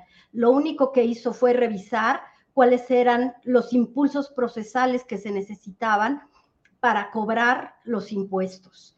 En el caso de estos eh, contribuyentes que deben, ahora el impulso procesal y los trámites están en la Comisión Nacional Bancaria, en donde se tendrá o que embargar cuentas o se tendrá que dar seguimiento al cobro de impuestos.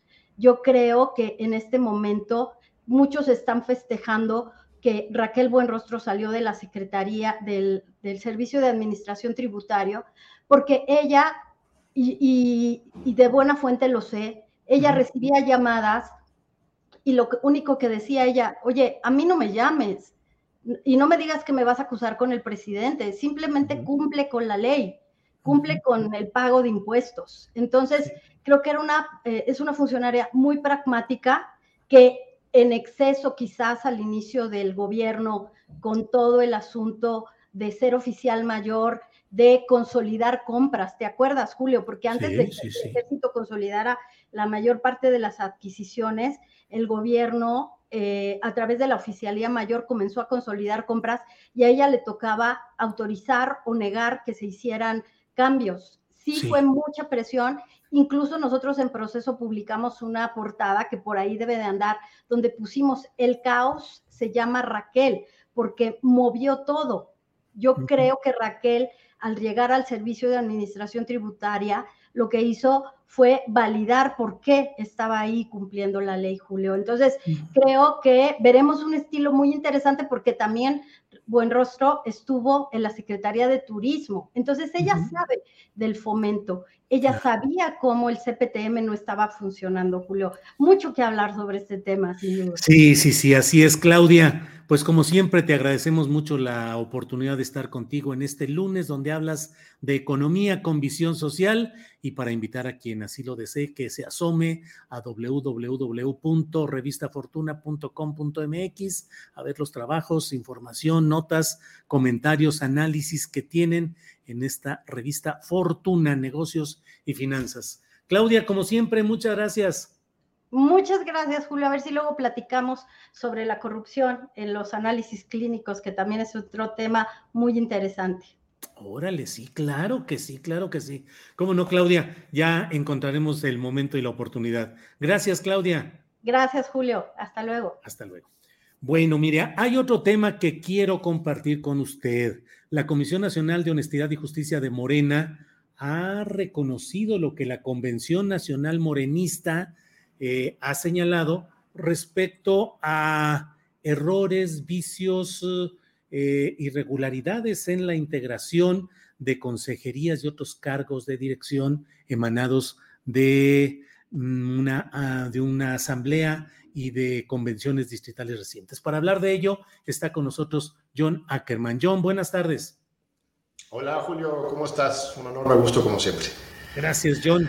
Recién llegado de San Luis, donde supe que anduviste. Así es, ahí tu segunda patria. Sí, ya supe que anduviste ahí diciendo que, que el gobernador Ricardo Gallardo no debe ser entendido como parte de la cuarta transformación, aunque luego va a actos oficiales de la 4T como el de... Es muy interesante ese tema. Muy interesante ese tema. Tuvimos una asamblea muy interesante eh, con convencionistas de San Luis Potosí. Vinieron de todo el estado, de unos 20 municipios. Una primera asamblea este, para reflexionar sobre el estado del partido Morena. Y, y, sí, efectivamente es una situación escalofriante. Yo creo que hasta pues muy emblemática lo que está pasando en San Luis Potosí porque este, no hubo alianza entre Morena y el Verde. Este, el candidato del Verde ganó en contra de Morena, que por cierto, la candidata de Morena fue impuesta este, por Mario Delgado, fue una priista que era secretaria de salud del gobierno del PRI, después tuvo que incluso pisar la cárcel por una acusación muy grave de desfalcos este, cuando ella era secretaria de salud. Entonces, este, y ahora el gobernador eh, del Verde, que llegó compitiendo en contra de Morena, se quiere colgar de medalla de que él es del 4T, cuando este, argumentando, porque el Verde, como es aliado nacional de Morena en las votaciones, en Congreso de Diputados, en el Senado, ahora sí él sería el representante de la 4T. Entonces, las bases militantes fundadores de Morena están este, bastante enojados. Por un lado, porque les impusieron una candidata del PRI y ahora porque se les dicen que tienen que reconocer a una persona que combatió su contra, que además de otro partido, que ellos dicen, este, pues tiene una oscura historia, una, larga cola que le pise, este, reconocer a él como el jefe máximo de eh, la 4T en el Estado. Entonces, es una situación muy extrema, pero yo veo que hay gran participación social, militantes, ciudadanos muy auténticos, no solo el tema de la Sierra de San Miguelito, que tú has seguido, eh, impulsado con tanta claridad, sino hay muchos activistas indígenas, jóvenes, ambientalistas, que están muy listos para recuperar ese espíritu originario de Morena, este, cercano al pueblo y que no miente, no roba, no traiciona. Sí, John, eh, por otra parte, y que es el motivo central de esta plática de hoy, está el hecho de que, déjame decirlo así, más allá, digamos, del discurso político y de los señalamientos jurídicos, no, de los señalamientos políticos que en su momento se hicieron, ha prosperado eh, un alegato jurídico que ustedes hicieron acerca de una parte de los electos para cargos de Morena que al mismo tiempo tenían cargos o tienen cargos públicos. ¿Qué es lo que ha sucedido en este tema? Muy interesante. Un oficio que emite la Comisión Nacional de Honestidad y Justicia es el oficio CNHJ 169-2022, en que de repente parece que se iluminaron los integrantes de la Comisión Nacional de Justicia eh, alguna mano este, intervino por ahí porque ellos venían resolviendo en contra de absolutamente todas las impugnaciones sin siquiera tomar en cuenta el fondo. ¿eh? Ellos nada más patean. Patean, este, uno presenta alegatos por un lado y ellos responden por otro lado y como tienen la protección del Tribunal Electoral también, este, como si nada pasara. Y ahora de repente de la nada, el viernes pasado emiten este oficio ¿Qué dice el oficio? Mira, en realidad no dice nada nuevo. Lo único que dice el oficio es que se tiene que cumplir con el estatuto de Morena, que en su artículo octavo dice que son incompatibles lo que sería ocupar una función ejecutiva en el partido y ser eh, este, funcionario público en el poder ejecutivo, legislativo, judicial, en cualquiera de los tres niveles de gobierno. Y ellos ahora lo que anuncian es que van a hacer valer este artículo tendría que haber hecho desde hace mucho tiempo. No lo han estado haciendo, pero ahora sí, de repente lo están anunciando. Esto es de una importancia este, mayor. Veremos primero si lo hacen, porque nada más lo están anunciando y este, tenemos que ver en los hechos lo que ocurre. Si ellos lo aplican de manera estricta, el artículo octavo del estatuto, eh, esto cambiaría por completo el partido, porque lo que nosotros hemos visto es que en las asambleas distritales del 30 y 31 de julio, en que se eligieron unos 3.000 congresistas nacionales y que son los que tomaron estas decisiones muy preocupantes con respecto al estatuto, la integración del Comité Ejecutivo Nacional y Consejo Nacional, el 17 de septiembre, de esos 3.000 congresistas, aproximadamente 2.000, dos terceras partes de ellos son funcionarios públicos o presidentes municipales o regidores o diputados o funcionarios en el gobierno federal. Si se aplica este oficio, que, que insisto, no es otra cosa que la ley, el reglamento del partido, si realmente se aplica, entonces tendrían que separarse de sus cargos 2.000 de los 3.000 congresistas, además de integrantes hoy del Comité Ejecutivo Nacional como Citlali Hernández, que despacha doble como senadora de la República y secretaria general del partido, o Andrea Chávez, por ejemplo, que es diputada federal, ahora recién nombrada secretaria de Comunicación del Comité Ejecutivo Nacional, o Carlos Castillo, que labora en la Secretaría de Bienestar y también eh, este, tiene una cartera en el nuevo Comité Ejecutivo Nacional. Además de pues, los otros cientos o miles de casos que están ahí, también tendría consecuencias, este, implicaciones este, retrospectivas, porque eh, este mismo Congreso Nacional del 17 de septiembre fue integrado por personas que ocupaban y ocupan hasta la fecha esos dos cargos, lo cual los hace este, eh, pues legal pues su participación en este Congreso Nacional. Ellos tendrían que verse separados sus cargos públicos o mentales antes de acudir a este, tercera, este tercer Congreso ordinario. Entonces, aquí lo que estamos viendo es una posibilidad de que incluso se tenga que anular el Congreso Nacional Ordinario celebrado el 17 de septiembre, que es algo que nosotros hemos alegado desde el primer momento. Ese Congreso pues es, eh, fue un Congreso nulo de pleno derecho que no tiene efectos jurídicos porque no fue debidamente integrado por congresistas este, con resultados definitivos y aquí este otro argumento que ya habíamos hecho valer eh, y por eso mismo estamos con estos aparentes avances, veremos si realmente se concretizan. Eh, este, ese Congreso no se celebró de acuerdo con el reglamento y esos congresistas, este, sus decisiones no fueron válidas siempre y cuando eh, este, ellos no se hayan separado sus cargos y por lo que vemos es que no, no lo hicieron. Entonces, pues hay algún este, manotazo en la mesa eh, este, exigiendo a Morena en cumplimiento con nuestras exigencias de que sea un partido separado del gobierno. Esta idea de que no podemos reproducir los viejos vicios del pasado de un partido de Estado, sino que el partido tiene que ser independiente. Pero mira, no cantemos victoria todavía, estimado Julio, porque apenas es un oficio y no he visto este fin de semana, los últimos días, ningún pronunciamiento formal de parte de María Delgado y Lali Hernández al respecto. Eh, y este, tenemos que ver si se aplica. E insisto, la primera que tendría que dar el ejemplo en esta materia es precisamente Lali Hernández, que hoy, de hecho, tiene tres cargos. Ella es secretaria, ella es senadora de la República, es secretaria general y además este es parte de la comisión de elecciones del partido. Estas tres funciones no son compatibles. Bien, John, pues estaremos atentos a ver qué es lo que sucede. Por lo pronto damos cuenta de este hecho, de este eh, documento que tú pusiste en tu cuenta de Twitter. Ahí está eh, el documento, está en la cuenta de John Ackerman. Está esa parte en la cual se va dando cuenta de lo que aquí nos ha platicado John. Y bueno, pues John, esperaremos a ver qué sucede y estamos, como siempre, atentos, John Ackerman.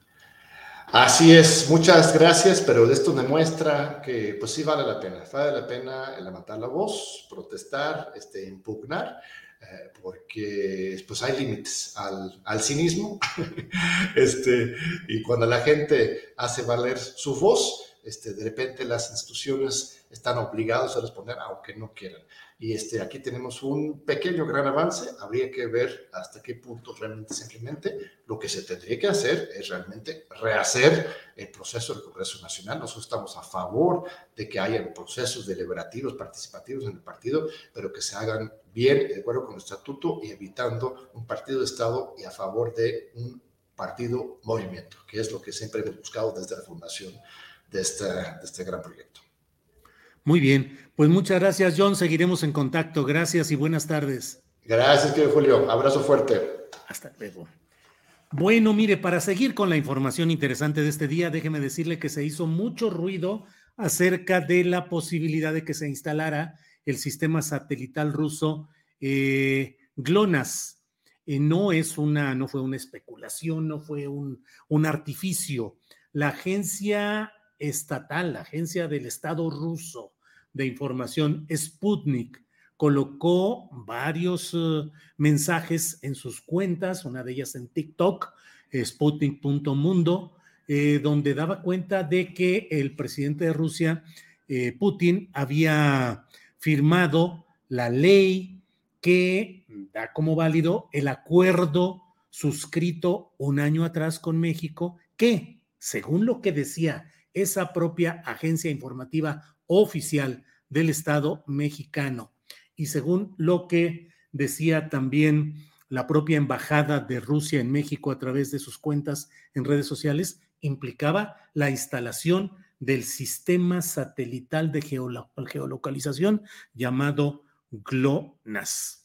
Em, ¿Algo malo en términos técnicos? Parece que no. Todo el mundo coincide o todo el mundo ha señalado que ese sistema está disponible incluso en algunos, sistemas eh, operativos, en Apple, en algunos otros lugares, en estos eh, eh, relojes de deporte, los Garmin, entre otros, que utilizan ese sistema, además del sistema de GPS tradicional de Estados Unidos.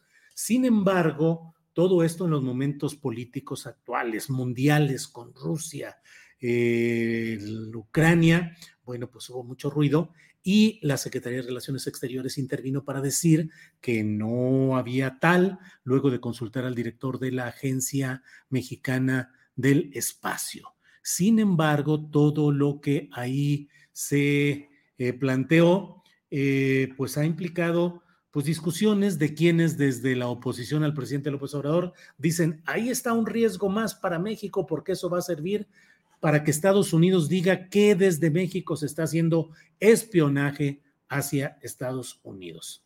Sin embargo, bueno, la información que ha dado el gobierno es la que hemos comentado y mire, hoy el propio presidente de la República dio esta postura. Por favor, Andrés. Sí, es un acuerdo que se firmó el año pasado, en septiembre, antes de la guerra. Cool fact a crocodile can't stick out its tongue. Also, you can get health insurance for a month or just under a year in some states. United Healthcare short term insurance plans, underwritten by Golden Rule Insurance Company, offer flexible, budget friendly coverage for you. Learn more at uh1.com. Wow! Nice! Yeah! What you're hearing are the sounds of people everywhere putting on Bombas socks, underwear, and t-shirts made from absurdly soft materials that feel like plush clouds. Yeah, that plush. And the best part? For every item you purchase, Bombas donates another to someone facing homelessness. Bombas, big comfort for everyone. Go to bombas.com slash ACAST and use code ACAST for 20% off your first purchase. That's bombas.com slash ACAST, code ACAST. De Rusia y Ucrania. Y ahora, pues, este, se está haciendo un escándalo porque se habla de que México está permitiendo que eh, satélites eh, rusos puedan ser utilizados para espiar espacio aéreo mexicano y eh, de América del Norte. Lo cierto es que estos acuerdos se firman con todos los países y no tienen el propósito de espiar a nadie ni de afectar la soberanía de ninguna nación. ¿Qué es lo que está pasando realmente? Pues que está la guerra. Entonces, en conclusión, a nosotros que no nos metan en sus asuntos. México tiene una política de neutralidad y lo que queremos es una solución pacífica a esa controversia, como lo establece nuestra Constitución. Bueno, pues eso es lo que ha dicho el presidente de la República respecto a este tema. Debo decirle que, reitero, la información fue publicada por la agencia oficial de Rusia, Sputnik, en diferentes versiones, por una parte, y por otra parte, eh, la propia embajada de Rusia en México dio por bueno este tema de que se iba a instalar. Eh, eh, efectivamente, el Estado mexicano está señalando que no está en el acuerdo específico y que no hay ninguna intención de hacer un acuerdo específico para esa instalación de este sistema. Ha habido mucha, muchos comentarios de especialistas técnicos, conocedores del tema, que dicen que no hay ningún riesgo técnico, que realmente es un sistema que está funcionando incluso en el propio Estados Unidos, eh, que sus uh, delimitaciones operativas están muy claras, en fin. Eh, algún día escuché a, escuché a Alfredo Jalife decir sobre sus clases de geopolítica y decía que a veces a sus alumnos en la primera clase les decía, a ver, si, una, si un barril de petróleo cuesta, eh, Estados Unidos nos lo compra a 50 dólares y Rusia o China nos lo quieren comprar a 100 dólares, ¿qué debemos hacer desde el punto de vista geopolítico? Optar por aquel que nos eh, paga más y que tengamos más dinero y que tengamos más ingresos o el poco, lo menor que nos paga Estados Unidos. Y pareciera que la respuesta es decir, en términos geopolíticos, Estados Unidos, porque la geopolítica es esa mm, cauda de influencia física territorial en la política entre naciones. Es decir, ¿qué se hace si tenemos como vecino a Estados Unidos y estamos en la órbita de Estados Unidos? No sería inteligente en términos geopolíticos venderle el barril de petróleo a 100 dólares a China o a Rusia, porque nos vamos a meter en unas broncotas con Estados Unidos de aquellas. Entonces, espero no estar eh, distorsionando lo que me parece haber escuchado una vez que decía el doctor Jalife en estos terrenos. Pero bueno, aquí también puede ser que no haya técnicamente mayor razón para que se inhiba la instalación de ese sistema GLONASS pero en estos momentos, en términos geopolíticos, le conviene a México decir, vamos a instalar un sistema o aprovechar, porque entiendo que incluso pues ya está bastante extendido, vamos a activar este sistema desde México con la presencia de Rusia aquí, lo vamos a hacer ahora, podría resultar bastante complicado, creo yo. Adriana Vázquez dice, vuelve a invitar al doc, al doc, Jalife, don Julio. Anda ocupado, anda ahorita en una peregrinación del litio en Sonora, anda viendo y conociendo y reconociendo aquellos lugares, pero espero que pronto tengamos la oportunidad de platicar eh, con el... Eh, eh, Marco Antonio, perdón, pero todo lo que dice el doctor Jalife es cierto o también le echa de su cosecha, dice Marco Antonio. ¿Qué le digo a usted, Marco Antonio? El Jalife es un muy conocedor en términos de geopolítica, la verdad. O sea, no creo que haya quien le pueda objetar, al menos creo yo, ese, esa, ese tema. Eh, Teresa, de acuerdo, y no se diga para los jóvenes, dice Graciela Macías. Eh, Julio, no te pude escribir cuando estaba John Ackerman. Felicidades, dice Sofía Fernández. Hombre, muchas gracias. Sofía, muy amable. Em, Romel Vera dice, Julio, buenas tardes, saludos desde el puerto Veracruz, tienes mucha razón, por mucho que nos enojemos, no podemos hacer más de lo que está haciendo nuestro presidente, somos vecinos de un país poderoso, dice Romel Vera. Y mire, por acá me brinco. Eh, Luciel, soy el mejor presidente del mundo mundial, decido hacerle homenaje a Murat. Híjole, Luciel, ahí qué le digo. El presidente de México, Andrés Manuel López Obrador, efectivamente dijo que le van a hacer uno, que le va a hacer, que va a participar en un homenaje a Alejandro Murat, el todavía gobernador de Oaxaca, priista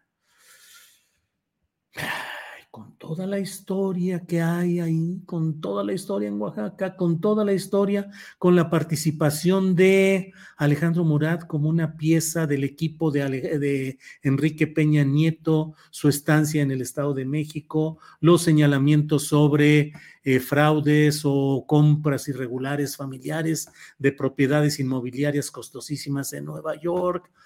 Mm, un homenaje, de veras, un homenaje. Ay, bueno, bueno, pues ya iremos viendo si realmente se realiza. Yo desde aquí digo, no veo cómo o por qué el presidente López Obrador pueda participar en un homenaje a Alejandro Murat por su buen gobierno en Oaxaca. Bueno, y no me van a decir que lo estoy inventando, eso está, es una declaración que hizo él y por ahí está grabada en la página de presidencia de la República. Em, mm, ¿Cómo ves, Julio, el gober precioso de AMLO aquí en Oaxaca homenajeado? Y el 25 de noviembre, no, para mayor oprobio. Vaya, vaya. Eh, bien, Julio, ¿tu postura es objetiva respecto a Murat? Pregunta IBN Espartaco. Pues, ¿qué le digo? IBN Espartaco. Eh, el espaldarazo de AMLO a Murat para el 2024, dice Beatriz Orozco. Bueno, yo creo que Alejandro Murat está buscando ser candidato a presidir el PRI y eso es una forma de dividir eh, ahí el PRI, meter una nueva fuerza y tratar de acercar al PRI a lo que ya está y bueno, se enojan luego por aquí, pero pues es ni más ni menos que el, em, el primor, el primor. Cielos, ¿qué te pasa, presidente? No, por favor, señor presidente, no y no. Allí sí que no, dice Antonio, Antonia García Martínez. Eh, Murat los va a traicionar, ya lo verán, dice Pablo Méndez. Em, Miguel Campos, Julio, buenas tardes. ¿Cuándo hablas del saco de pus? Buenísimo tu programa, saludos desde Puebla. No, Miguel Campos, ¿para qué me mete ahí en problemas con este, con este hombre si ya tenemos bastante? Eh, Nazarín Martínez Salomo dice: homenaje le hizo el pueblo de Oaxaca al votar por él. Supongo que se refiere a, Murat. Be, Be Yourself dice, un gran periodista y verdaderamente imparcial. Saludos desde Miami, Julio. Igualmente, muchos saludos. Eh, el ese ya lo vimos. Eh, nos encamiona eso a todas las feministas, dice Beatriz Ramírez. Ajá. Ah, eh, Magdalena Navarro Caro dice: Murat, todo lo que debe a los oaxaqueños sin agua, muertes en municipios. Bueno, bueno, bueno. Eh, Consuelo Alvarado dice, esta señora de libros está comprada por los empresarios y los chayoteros, así como por los de la derecha. Ya había varios ahí que dicen que insista en que nos den la entrevista con la señora autora de este libro, El Rey del Cash. Sí, lo estamos insistiendo, estamos muy activos, eh, insistiendo en que, tal como lo planteamos oportunamente, nos interesa mucho tener esa, esa entrevista. Eh, con Elena Chávez, autora del libro El Rey del Cash.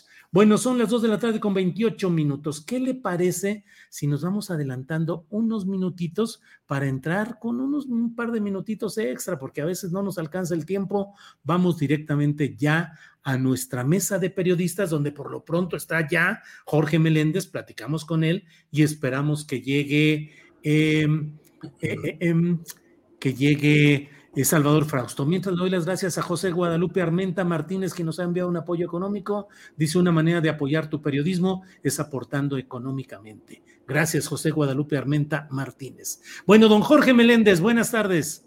Hola, don Julio Astillero. Aquí eh, estamos. Enos aquí, Jorge Meléndez. Jorge, en lo que llega Salvador, que ya veo por ahí que ya se está acomodando.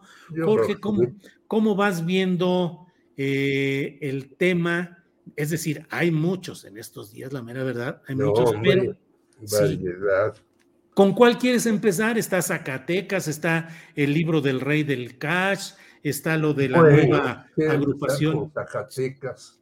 Sí, adelante. Porque eh, Zacatecas es uno de los estados donde hay más homicidios, donde hay más violencia donde las cárceles, lo sabemos, desde la administración de una conocida y amiga mía, Amalia García, los que estaban ahí en la cárcel salían en la noche, hacían sus fiestas, sus reuniones con mujeres, y regresaban a la cárcel a descansar, a curársela, y a la siguiente noche volvían a hacer lo mismo. Entonces las cárceles estaban en manos de estos criminales. Llega el señor David Monreal, hermano de Ricardo, quien tiene otro hermano, que es presidente municipal en Zacatecas, y la cosa se descompone todavía más. Y entonces está en los primeros sitios de muertes dolosas, homicidios, secuestros, etc., etc. Y entonces a este señor David Monreal, que ya lo había regañado Ricardo Monreal en su anterior campaña electoral, porque decía que en lugar de andar haciendo campaña, este señor se la pasaba en fiestas, reuniones, con cuates y demás. y le dio una regañiza que por ahí vimos en los medios electrónicos.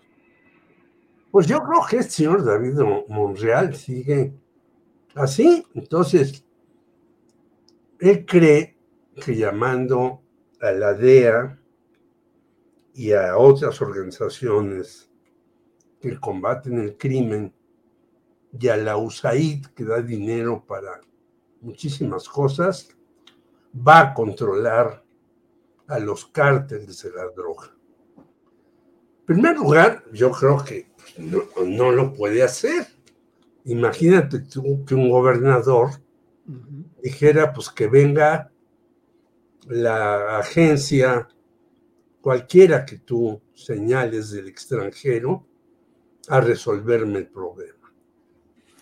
No lo puede hacer porque somos una república en donde ellos no pueden tomar cartas en este asunto.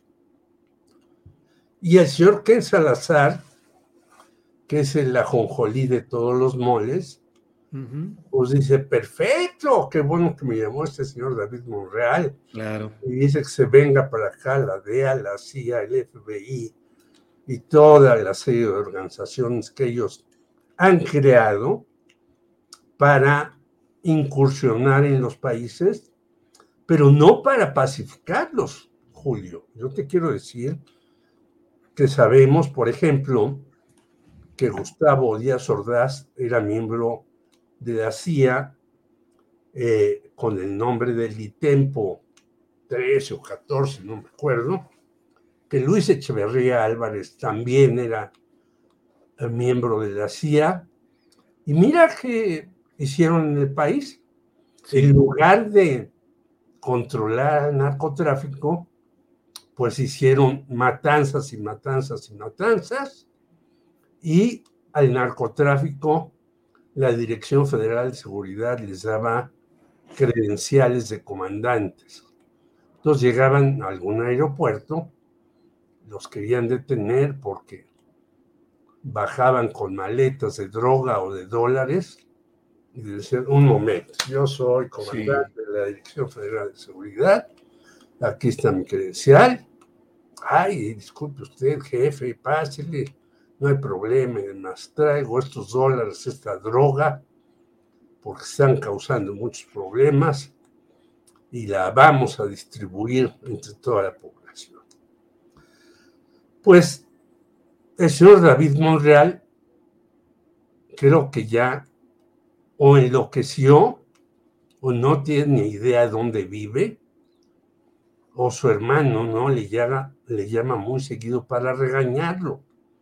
No porque no haga trabajo, sino porque realmente está ausente de la administración de Zacatecas sí. o está metido.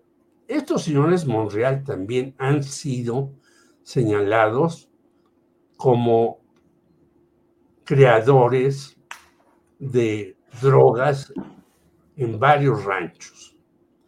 Así pues, ¿cómo puedes tú, siendo embajador estadounidense, a menos que te llames Ken Salazar, ir a Zacatecas a decir, sí, adelante, nosotros les ofrecemos que mandamos aquí a las fuerzas que combaten a la droga y se termina esto.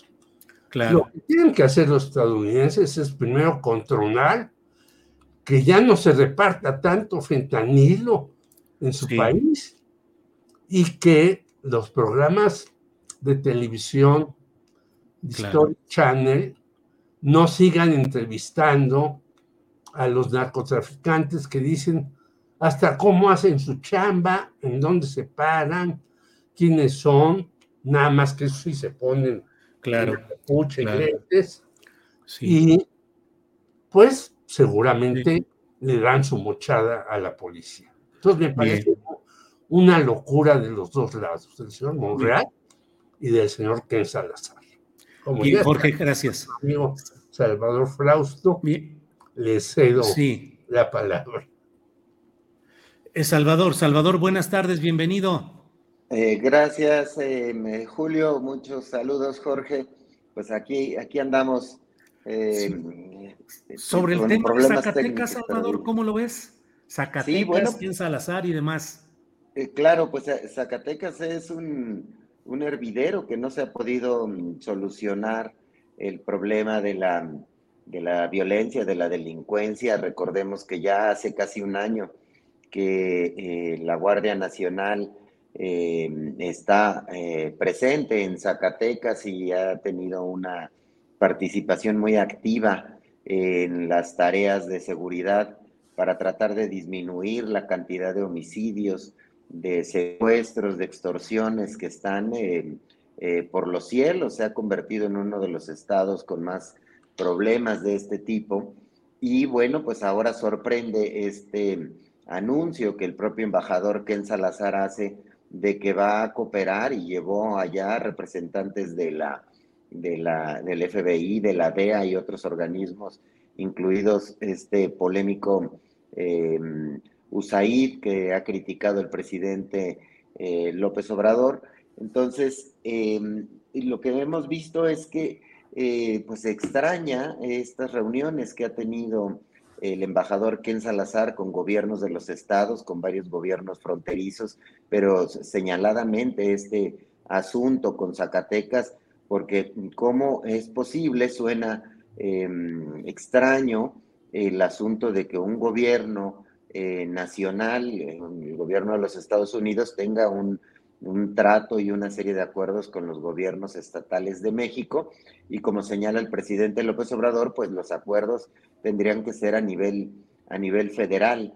El propio David Monreal, gobernador del estado, ya ha salido a decir eh, o a tratar de aclarar y decir que es una labor de coordinación, lo cual pues no estaría eh, nada mal, hay una labor de coordinación entre instancias, pero tendría que ser entre instancias federales y de ahí bajarlas hacia las estatales, porque un acuerdo entre un país y un estado de un país, pues suena al menos extraño en este contexto. Entonces, em, a mí en lo personal no me parece em, eh, ningún problema que haya cooperación entre las agencias de inteligencia de ambos países, ni siquiera de, de muchos países, eh, para tratar de atacar a la delincuencia. Si tiene información la DEA, la CIA, el FBI sobre actividades criminales que probablemente estén ocurriendo en nuestro país o de lo contrario, que las instancias eh, nacionales de México, la SEDENA, la, eh, la Secretaría de Seguridad, la Fiscalía, tienen información que pueda servir a los Estados Unidos o a otros países para combatir el crimen, eso debería ser celebrado y deben ser acuerdos eh, que se realicen con mucha naturalidad y bueno, hemos tenido noticias por parte del canciller Marcelo Ebrard y del gobierno de Estados Unidos de que ese tipo de acuerdos existen y deben transparentarse. Pero este asunto de que sea una relación entre un país y un Estado, sin duda no, no huele eh, nada bien y tiene una, una fuerte eh, eh, sensación de que hay un una eh, injerencia indebida en la vida eh, política y de seguridad del país. Entonces, tendrían que aclarar eh, con mayor precisión la Cancillería y el gobierno de Zacatecas en qué consisten este tipo de acuerdos para combatir el crimen, que sin duda es muy, muy necesario en el estado de Zacatecas, que se ve que no pueden con los elementos estatales y municipales, Julio. Salvador, durante tu experiencia como periodista, ¿habías visto un embajador de Estados Unidos tan activo en reuniones en los estados, con empresarios, con inversionistas, con políticos, con gobernadores? No hablo de otros embajadores porque realmente los viajes o las giras de los embajadores de otros países en México son contadas, muy precisas, actos culturales, actos eh, científicos, en fin, pero un activismo como el de Ken Salazar, ¿Habías visto algo ligeramente parecido, Salvador? No, para nada. Es eh, absolutamente atípico este activismo y estas reuniones del embajador Ken Salazar con gobernadores de los estados y de, además de acercar a representantes de las agencias de inteligencia y de otra naturaleza de los Estados Unidos a estos mismos gobernadores. Ya hace algunos meses habíamos visto reuniones con, los, con otros gobernadores fronterizos y curiosamente de, de oposición, en aquel momento el gobernador de Tamaulipas, eh, que entonces era panista, el gobernador de Coahuila, priista, y ese tipo de, reuniones eh, llaman la atención, hacen alzar las cejas, porque por otro lado ha sido señalado que en Salazar de una extrema cercanía con el presidente eh, López Obrador, y pues habría que explicar cuál es el papel del, del embajador Ken Salazar en estas circunstancias, si si, si puede estar eh, reuniéndose con gobernadores al margen de los acuerdos que tenga con el presidente, con el canciller, con eh, figuras de nivel federal, que son las que, con las que él tendría que, estar hablando, negociando y generando acuerdos. Eh, además, un embajador, hay que decirlo, digamos, simpático, muy activo en sus declaraciones eh, políticas, pero metiéndose eh, en, muchos eh, niveles que parecería, parecerían no corresponderles, por lo menos atípico.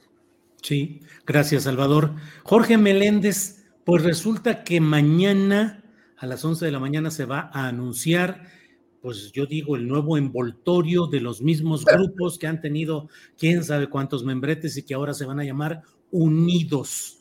Eh, siempre bajo el impulso, no sé si el patrocinio, pero cuando menos el impulso, la promoción de Claudio X González y de Gustavo de Hoyos Walter, que fue dirigente de la Copa Armex. ¿Cómo ves la aparición de este nuevo membrete Unidos? Pues sí, tú escribiste y, y lo usan con la roba para decir unidos y unidas, ¿no?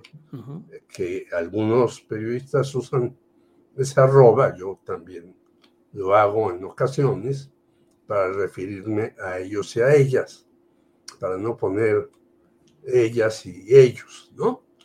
Pues me parece que es un descrédito total que se hacen a ellos mismos, ¿no?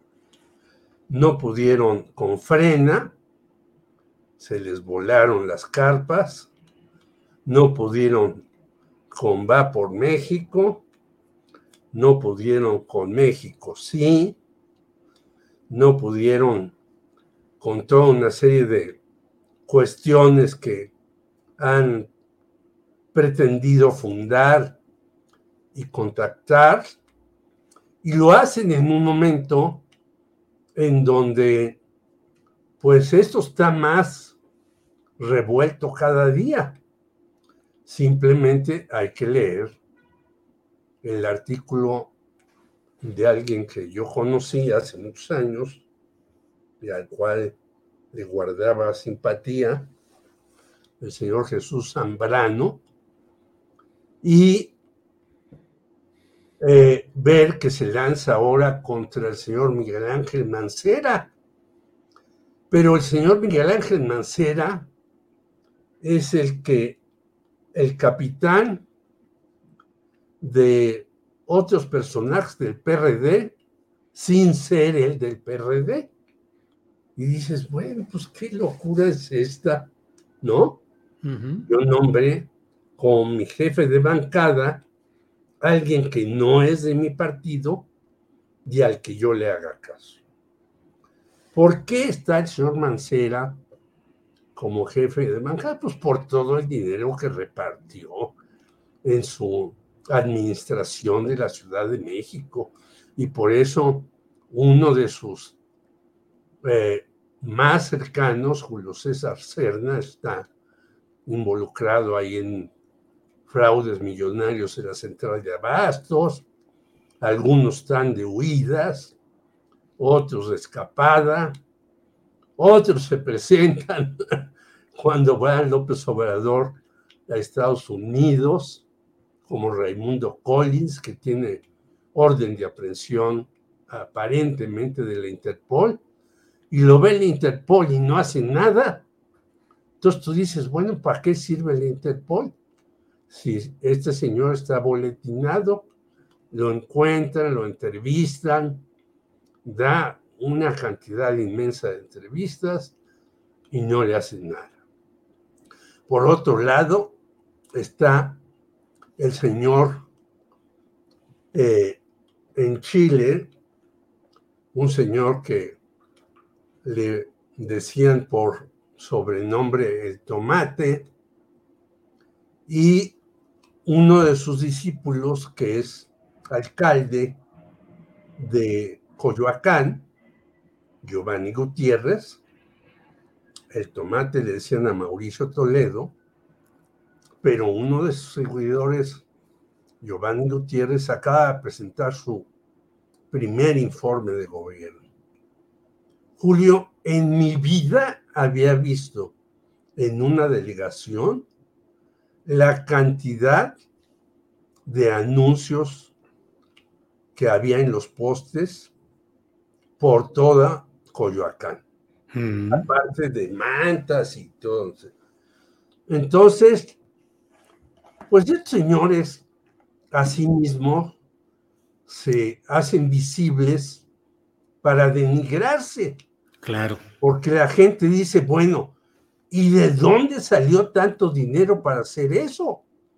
Y es lo que van a hacer ahora estos señores, que yo creo que sí tienen el dinero para fundar Unidas, Unidos o como se llame, pero pues se les va a revertir. Cada vez que hacen una jugada, sí. parece que es en contra de ellos mismos. Bien, bien Jorge, gracias. Eh, Salvador Frausto, ya estamos, son las 2 de la tarde con 48 minutos, se nos va el tiempo muy rápido. Antes de que entremos a otro tema, déjame preguntarte si cómo vas viendo este tema del libro del rey del cash, que parecía que iba a resultar pues una prueba muy contundente de irregularidades, corrupción, enriquecimiento de parte del equipo central que hoy está gobernando el país. Eh, hoy hubo una entrevista, es la primera, no sé si habrá habido otras, eh, con Carmen Aristegui, y bueno, yo ya expresé mi punto de vista sobre ella, no quiero contaminar la plática con mi punto de vista. ¿Tú cómo has ido viendo todo este tema, Salvador?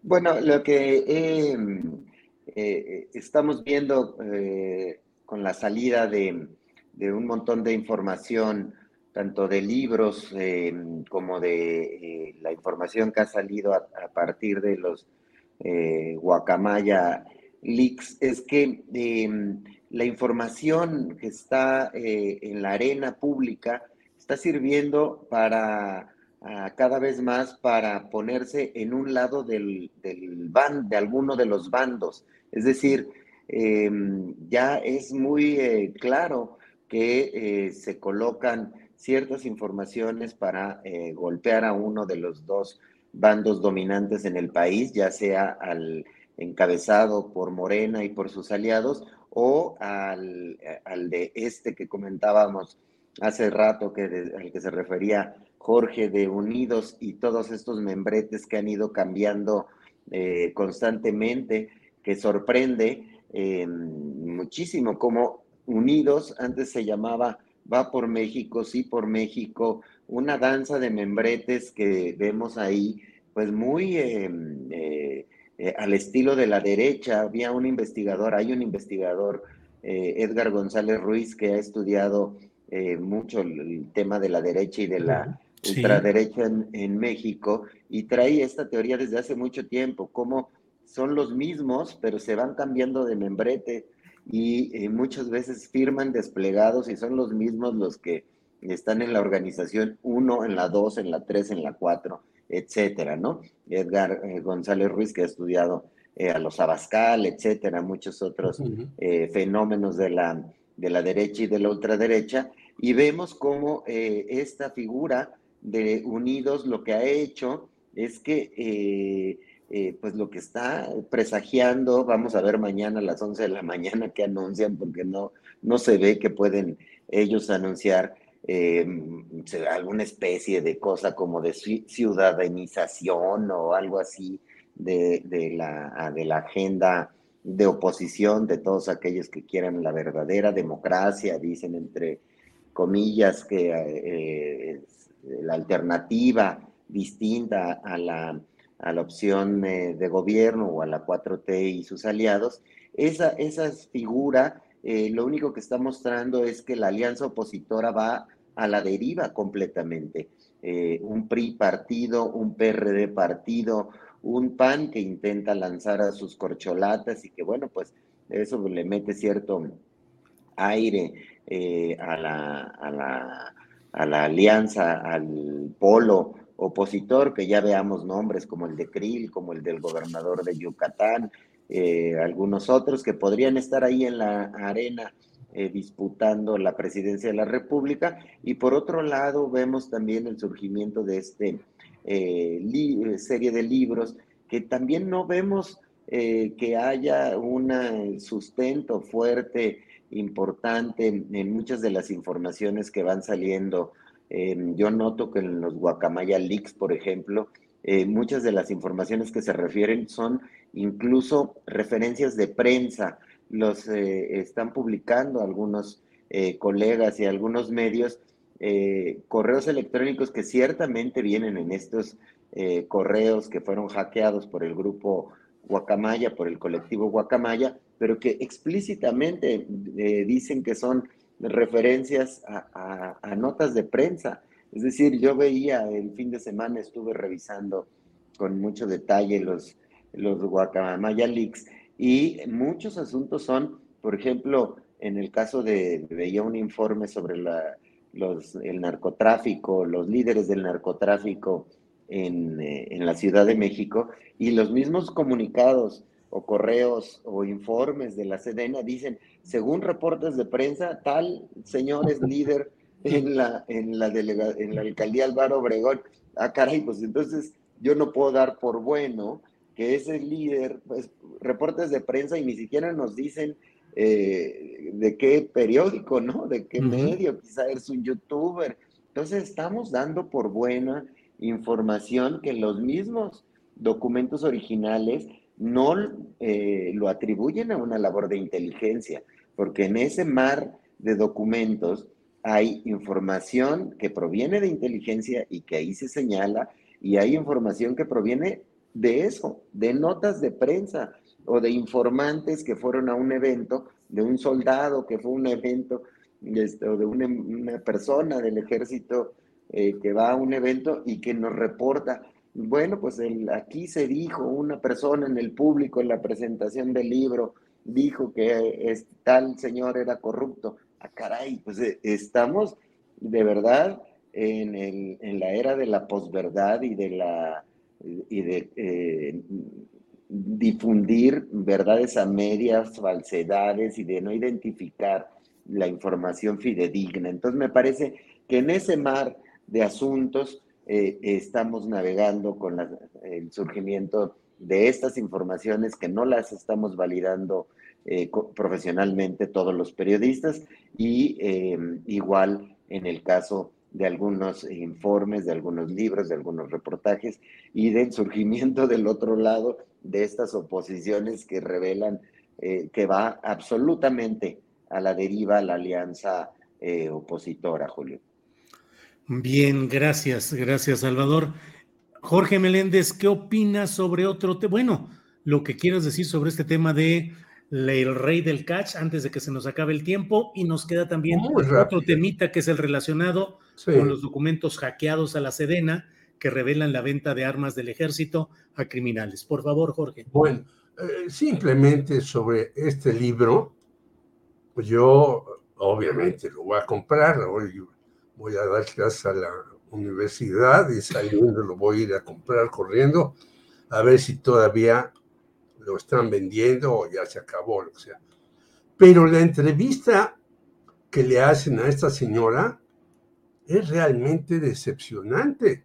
Sí. Porque ella habla de que hay toda una situación que recibió López Obrador de miles de millones de pesos, y todo se reduce al metro. Digo, ah, caray, pues entonces, ¿dónde están los otros miles de millones?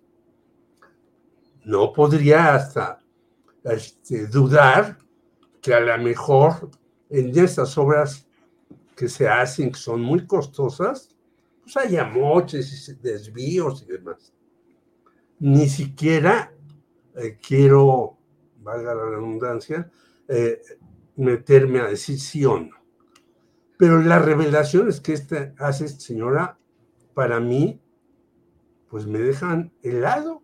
No hay una revelación muy de fondo y muy seria de cómo se mantuvo el movimiento obradorista, no para llegar a la presidencia de la República, sino el movimiento obradorista tiene muchos años.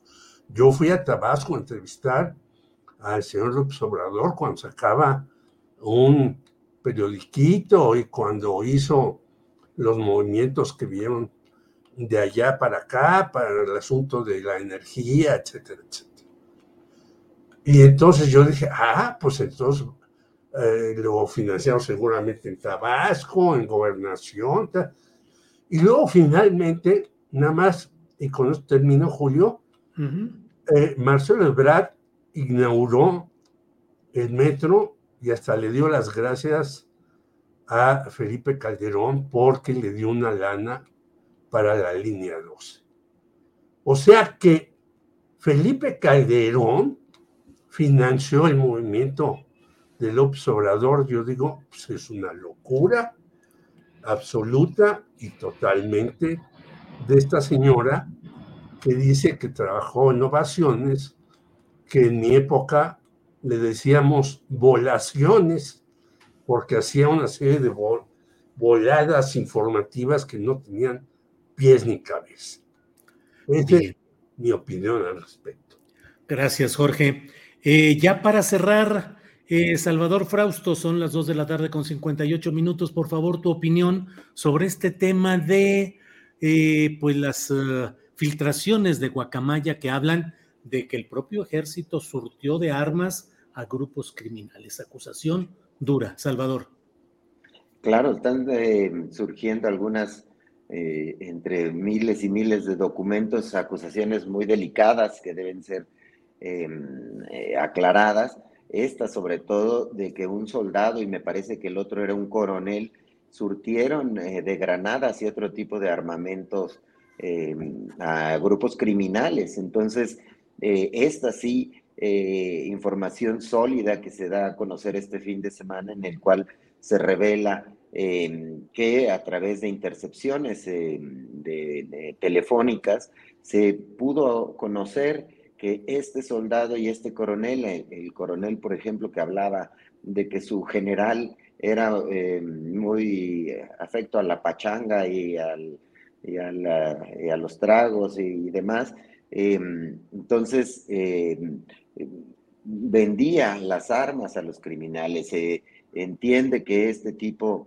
de, casos pues podrían ser aislados, digamos, no un asunto institucional por parte de la Sedena, sin embargo, pues es de eh, poner los focos ámbar de alerta porque eh, de dónde está saliendo ese armamento, seguramente de eh, armas aseguradas que no fueron debidamente procesadas para ser destruidas o resguardadas de otra manera al crimen organizado o armas del propio ejército que fueron desviadas hacia los eh, grupos criminales. También hemos visto ya otro tipo de reportajes aquí en Milenio y en otros medios se han publicado eh, en el pasado reciente sobre eh, la cantidad de armamento que ha sido robado o declarado como perdido por parte de, no solo del ejército, sino de policías estatales o municipales. Y vemos ahí una gran nata, digamos, de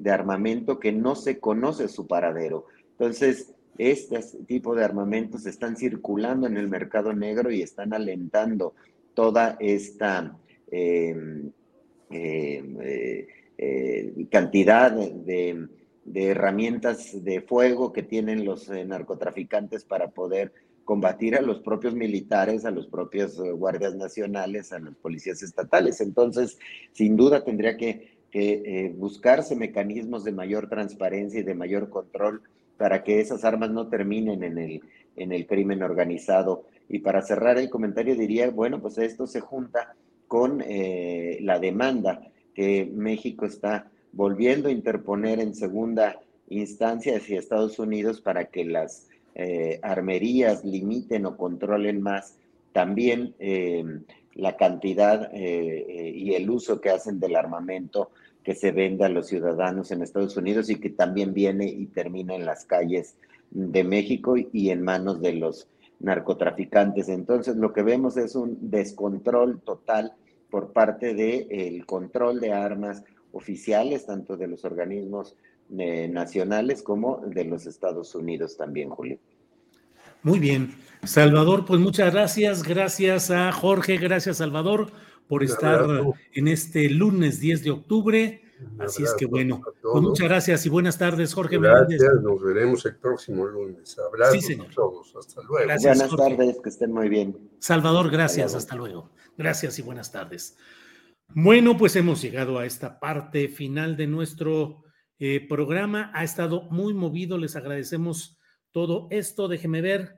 Eh, eh, em, hay información sobre acciones de este miércoles. Vamos de inmediato con Adriana Buentello. Adriana, buenas tardes. ¿Cómo estás, Julio? Muy buenas tardes. ¿Qué tal el frío?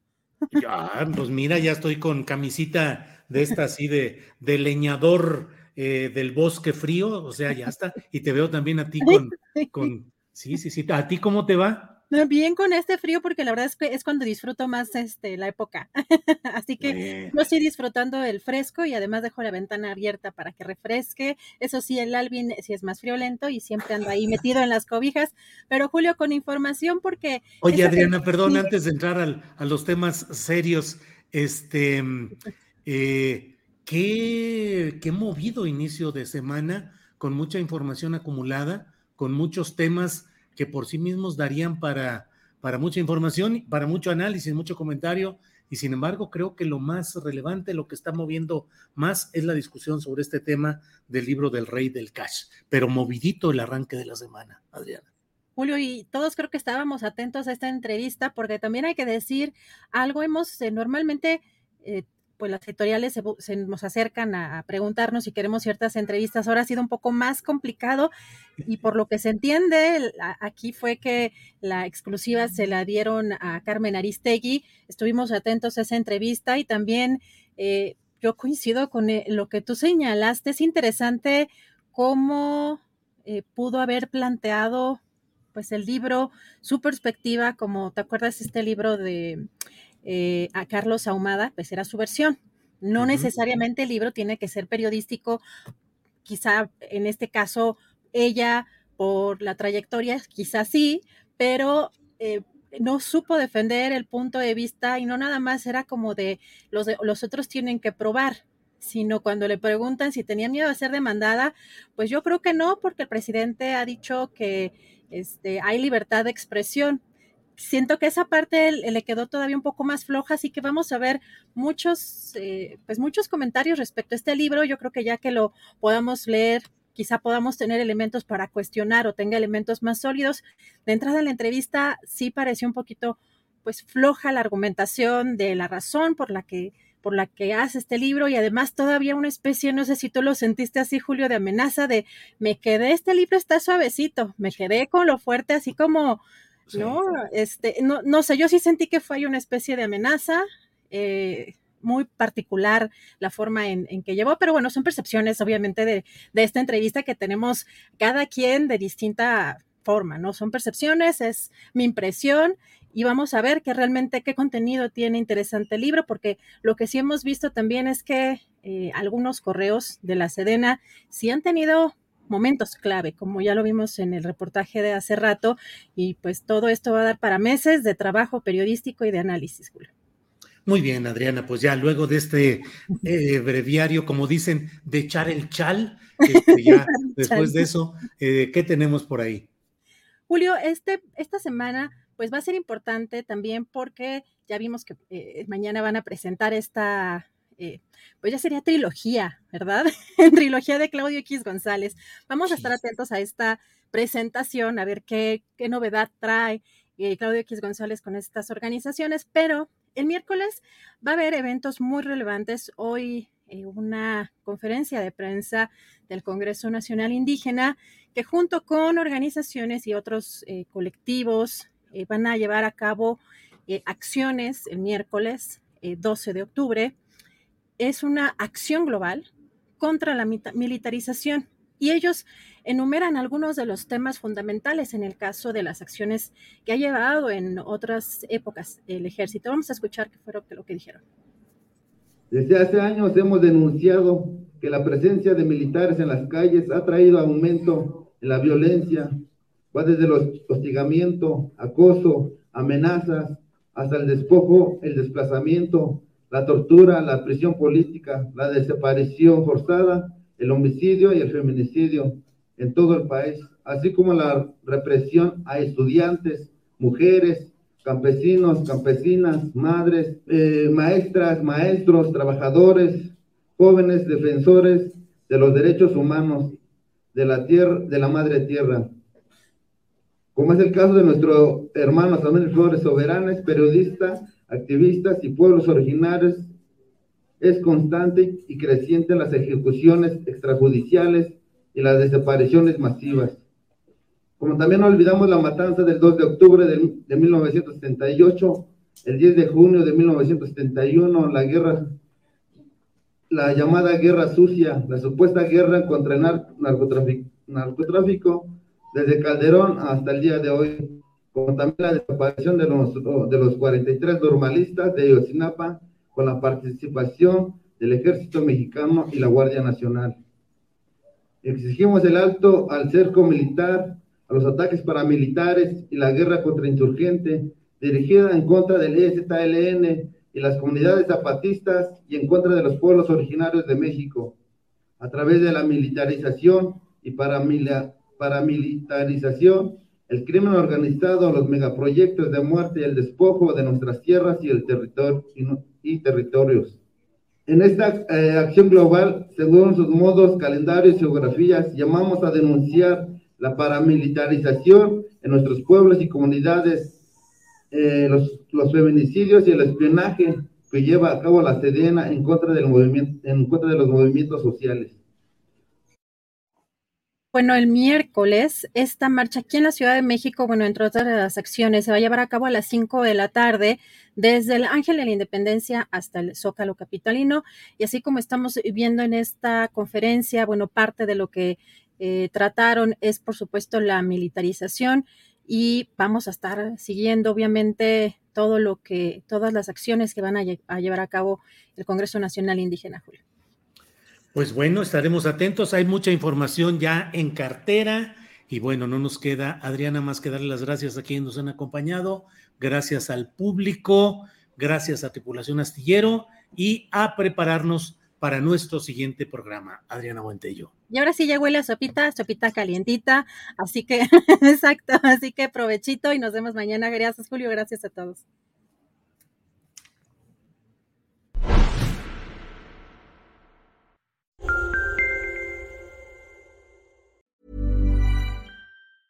¿Te preocupas por tu familia? Entonces, ¿por qué darles solo huevos ordinarios cuando pueden disfrutar de lo mejor? Eggland's Best, los únicos huevos con ese delicioso sabor fresco de granja, además de la mejor nutrición, como 6 veces más vitamina D, 10 veces más vitamina E y 25% menos de grasa saturada que los huevos regulares, además de muchos otros nutrientes importantes. Así que, dales los mejores huevos. Eggland's Best, mejor sabor, mejor nutrición, mejores huevos. This is the story of the one. As a maintenance engineer, he hears things differently. To the untrained ear, everything on his shop floor might sound fine, but he can hear gears grinding or a belt slipping. So he steps in to fix the problem at hand before it gets out of hand. And he knows Granger's got the right product he needs to get the job done, which is music to his ears. Call, clickgranger.com, or just stop by. Granger, for the ones who get it done. Para que te enteres del próximo noticiero, suscríbete y dale follow en Apple, Spotify, Amazon Music, Google o donde sea que escuches podcast. Te invitamos a visitar nuestra página julioastillero.com.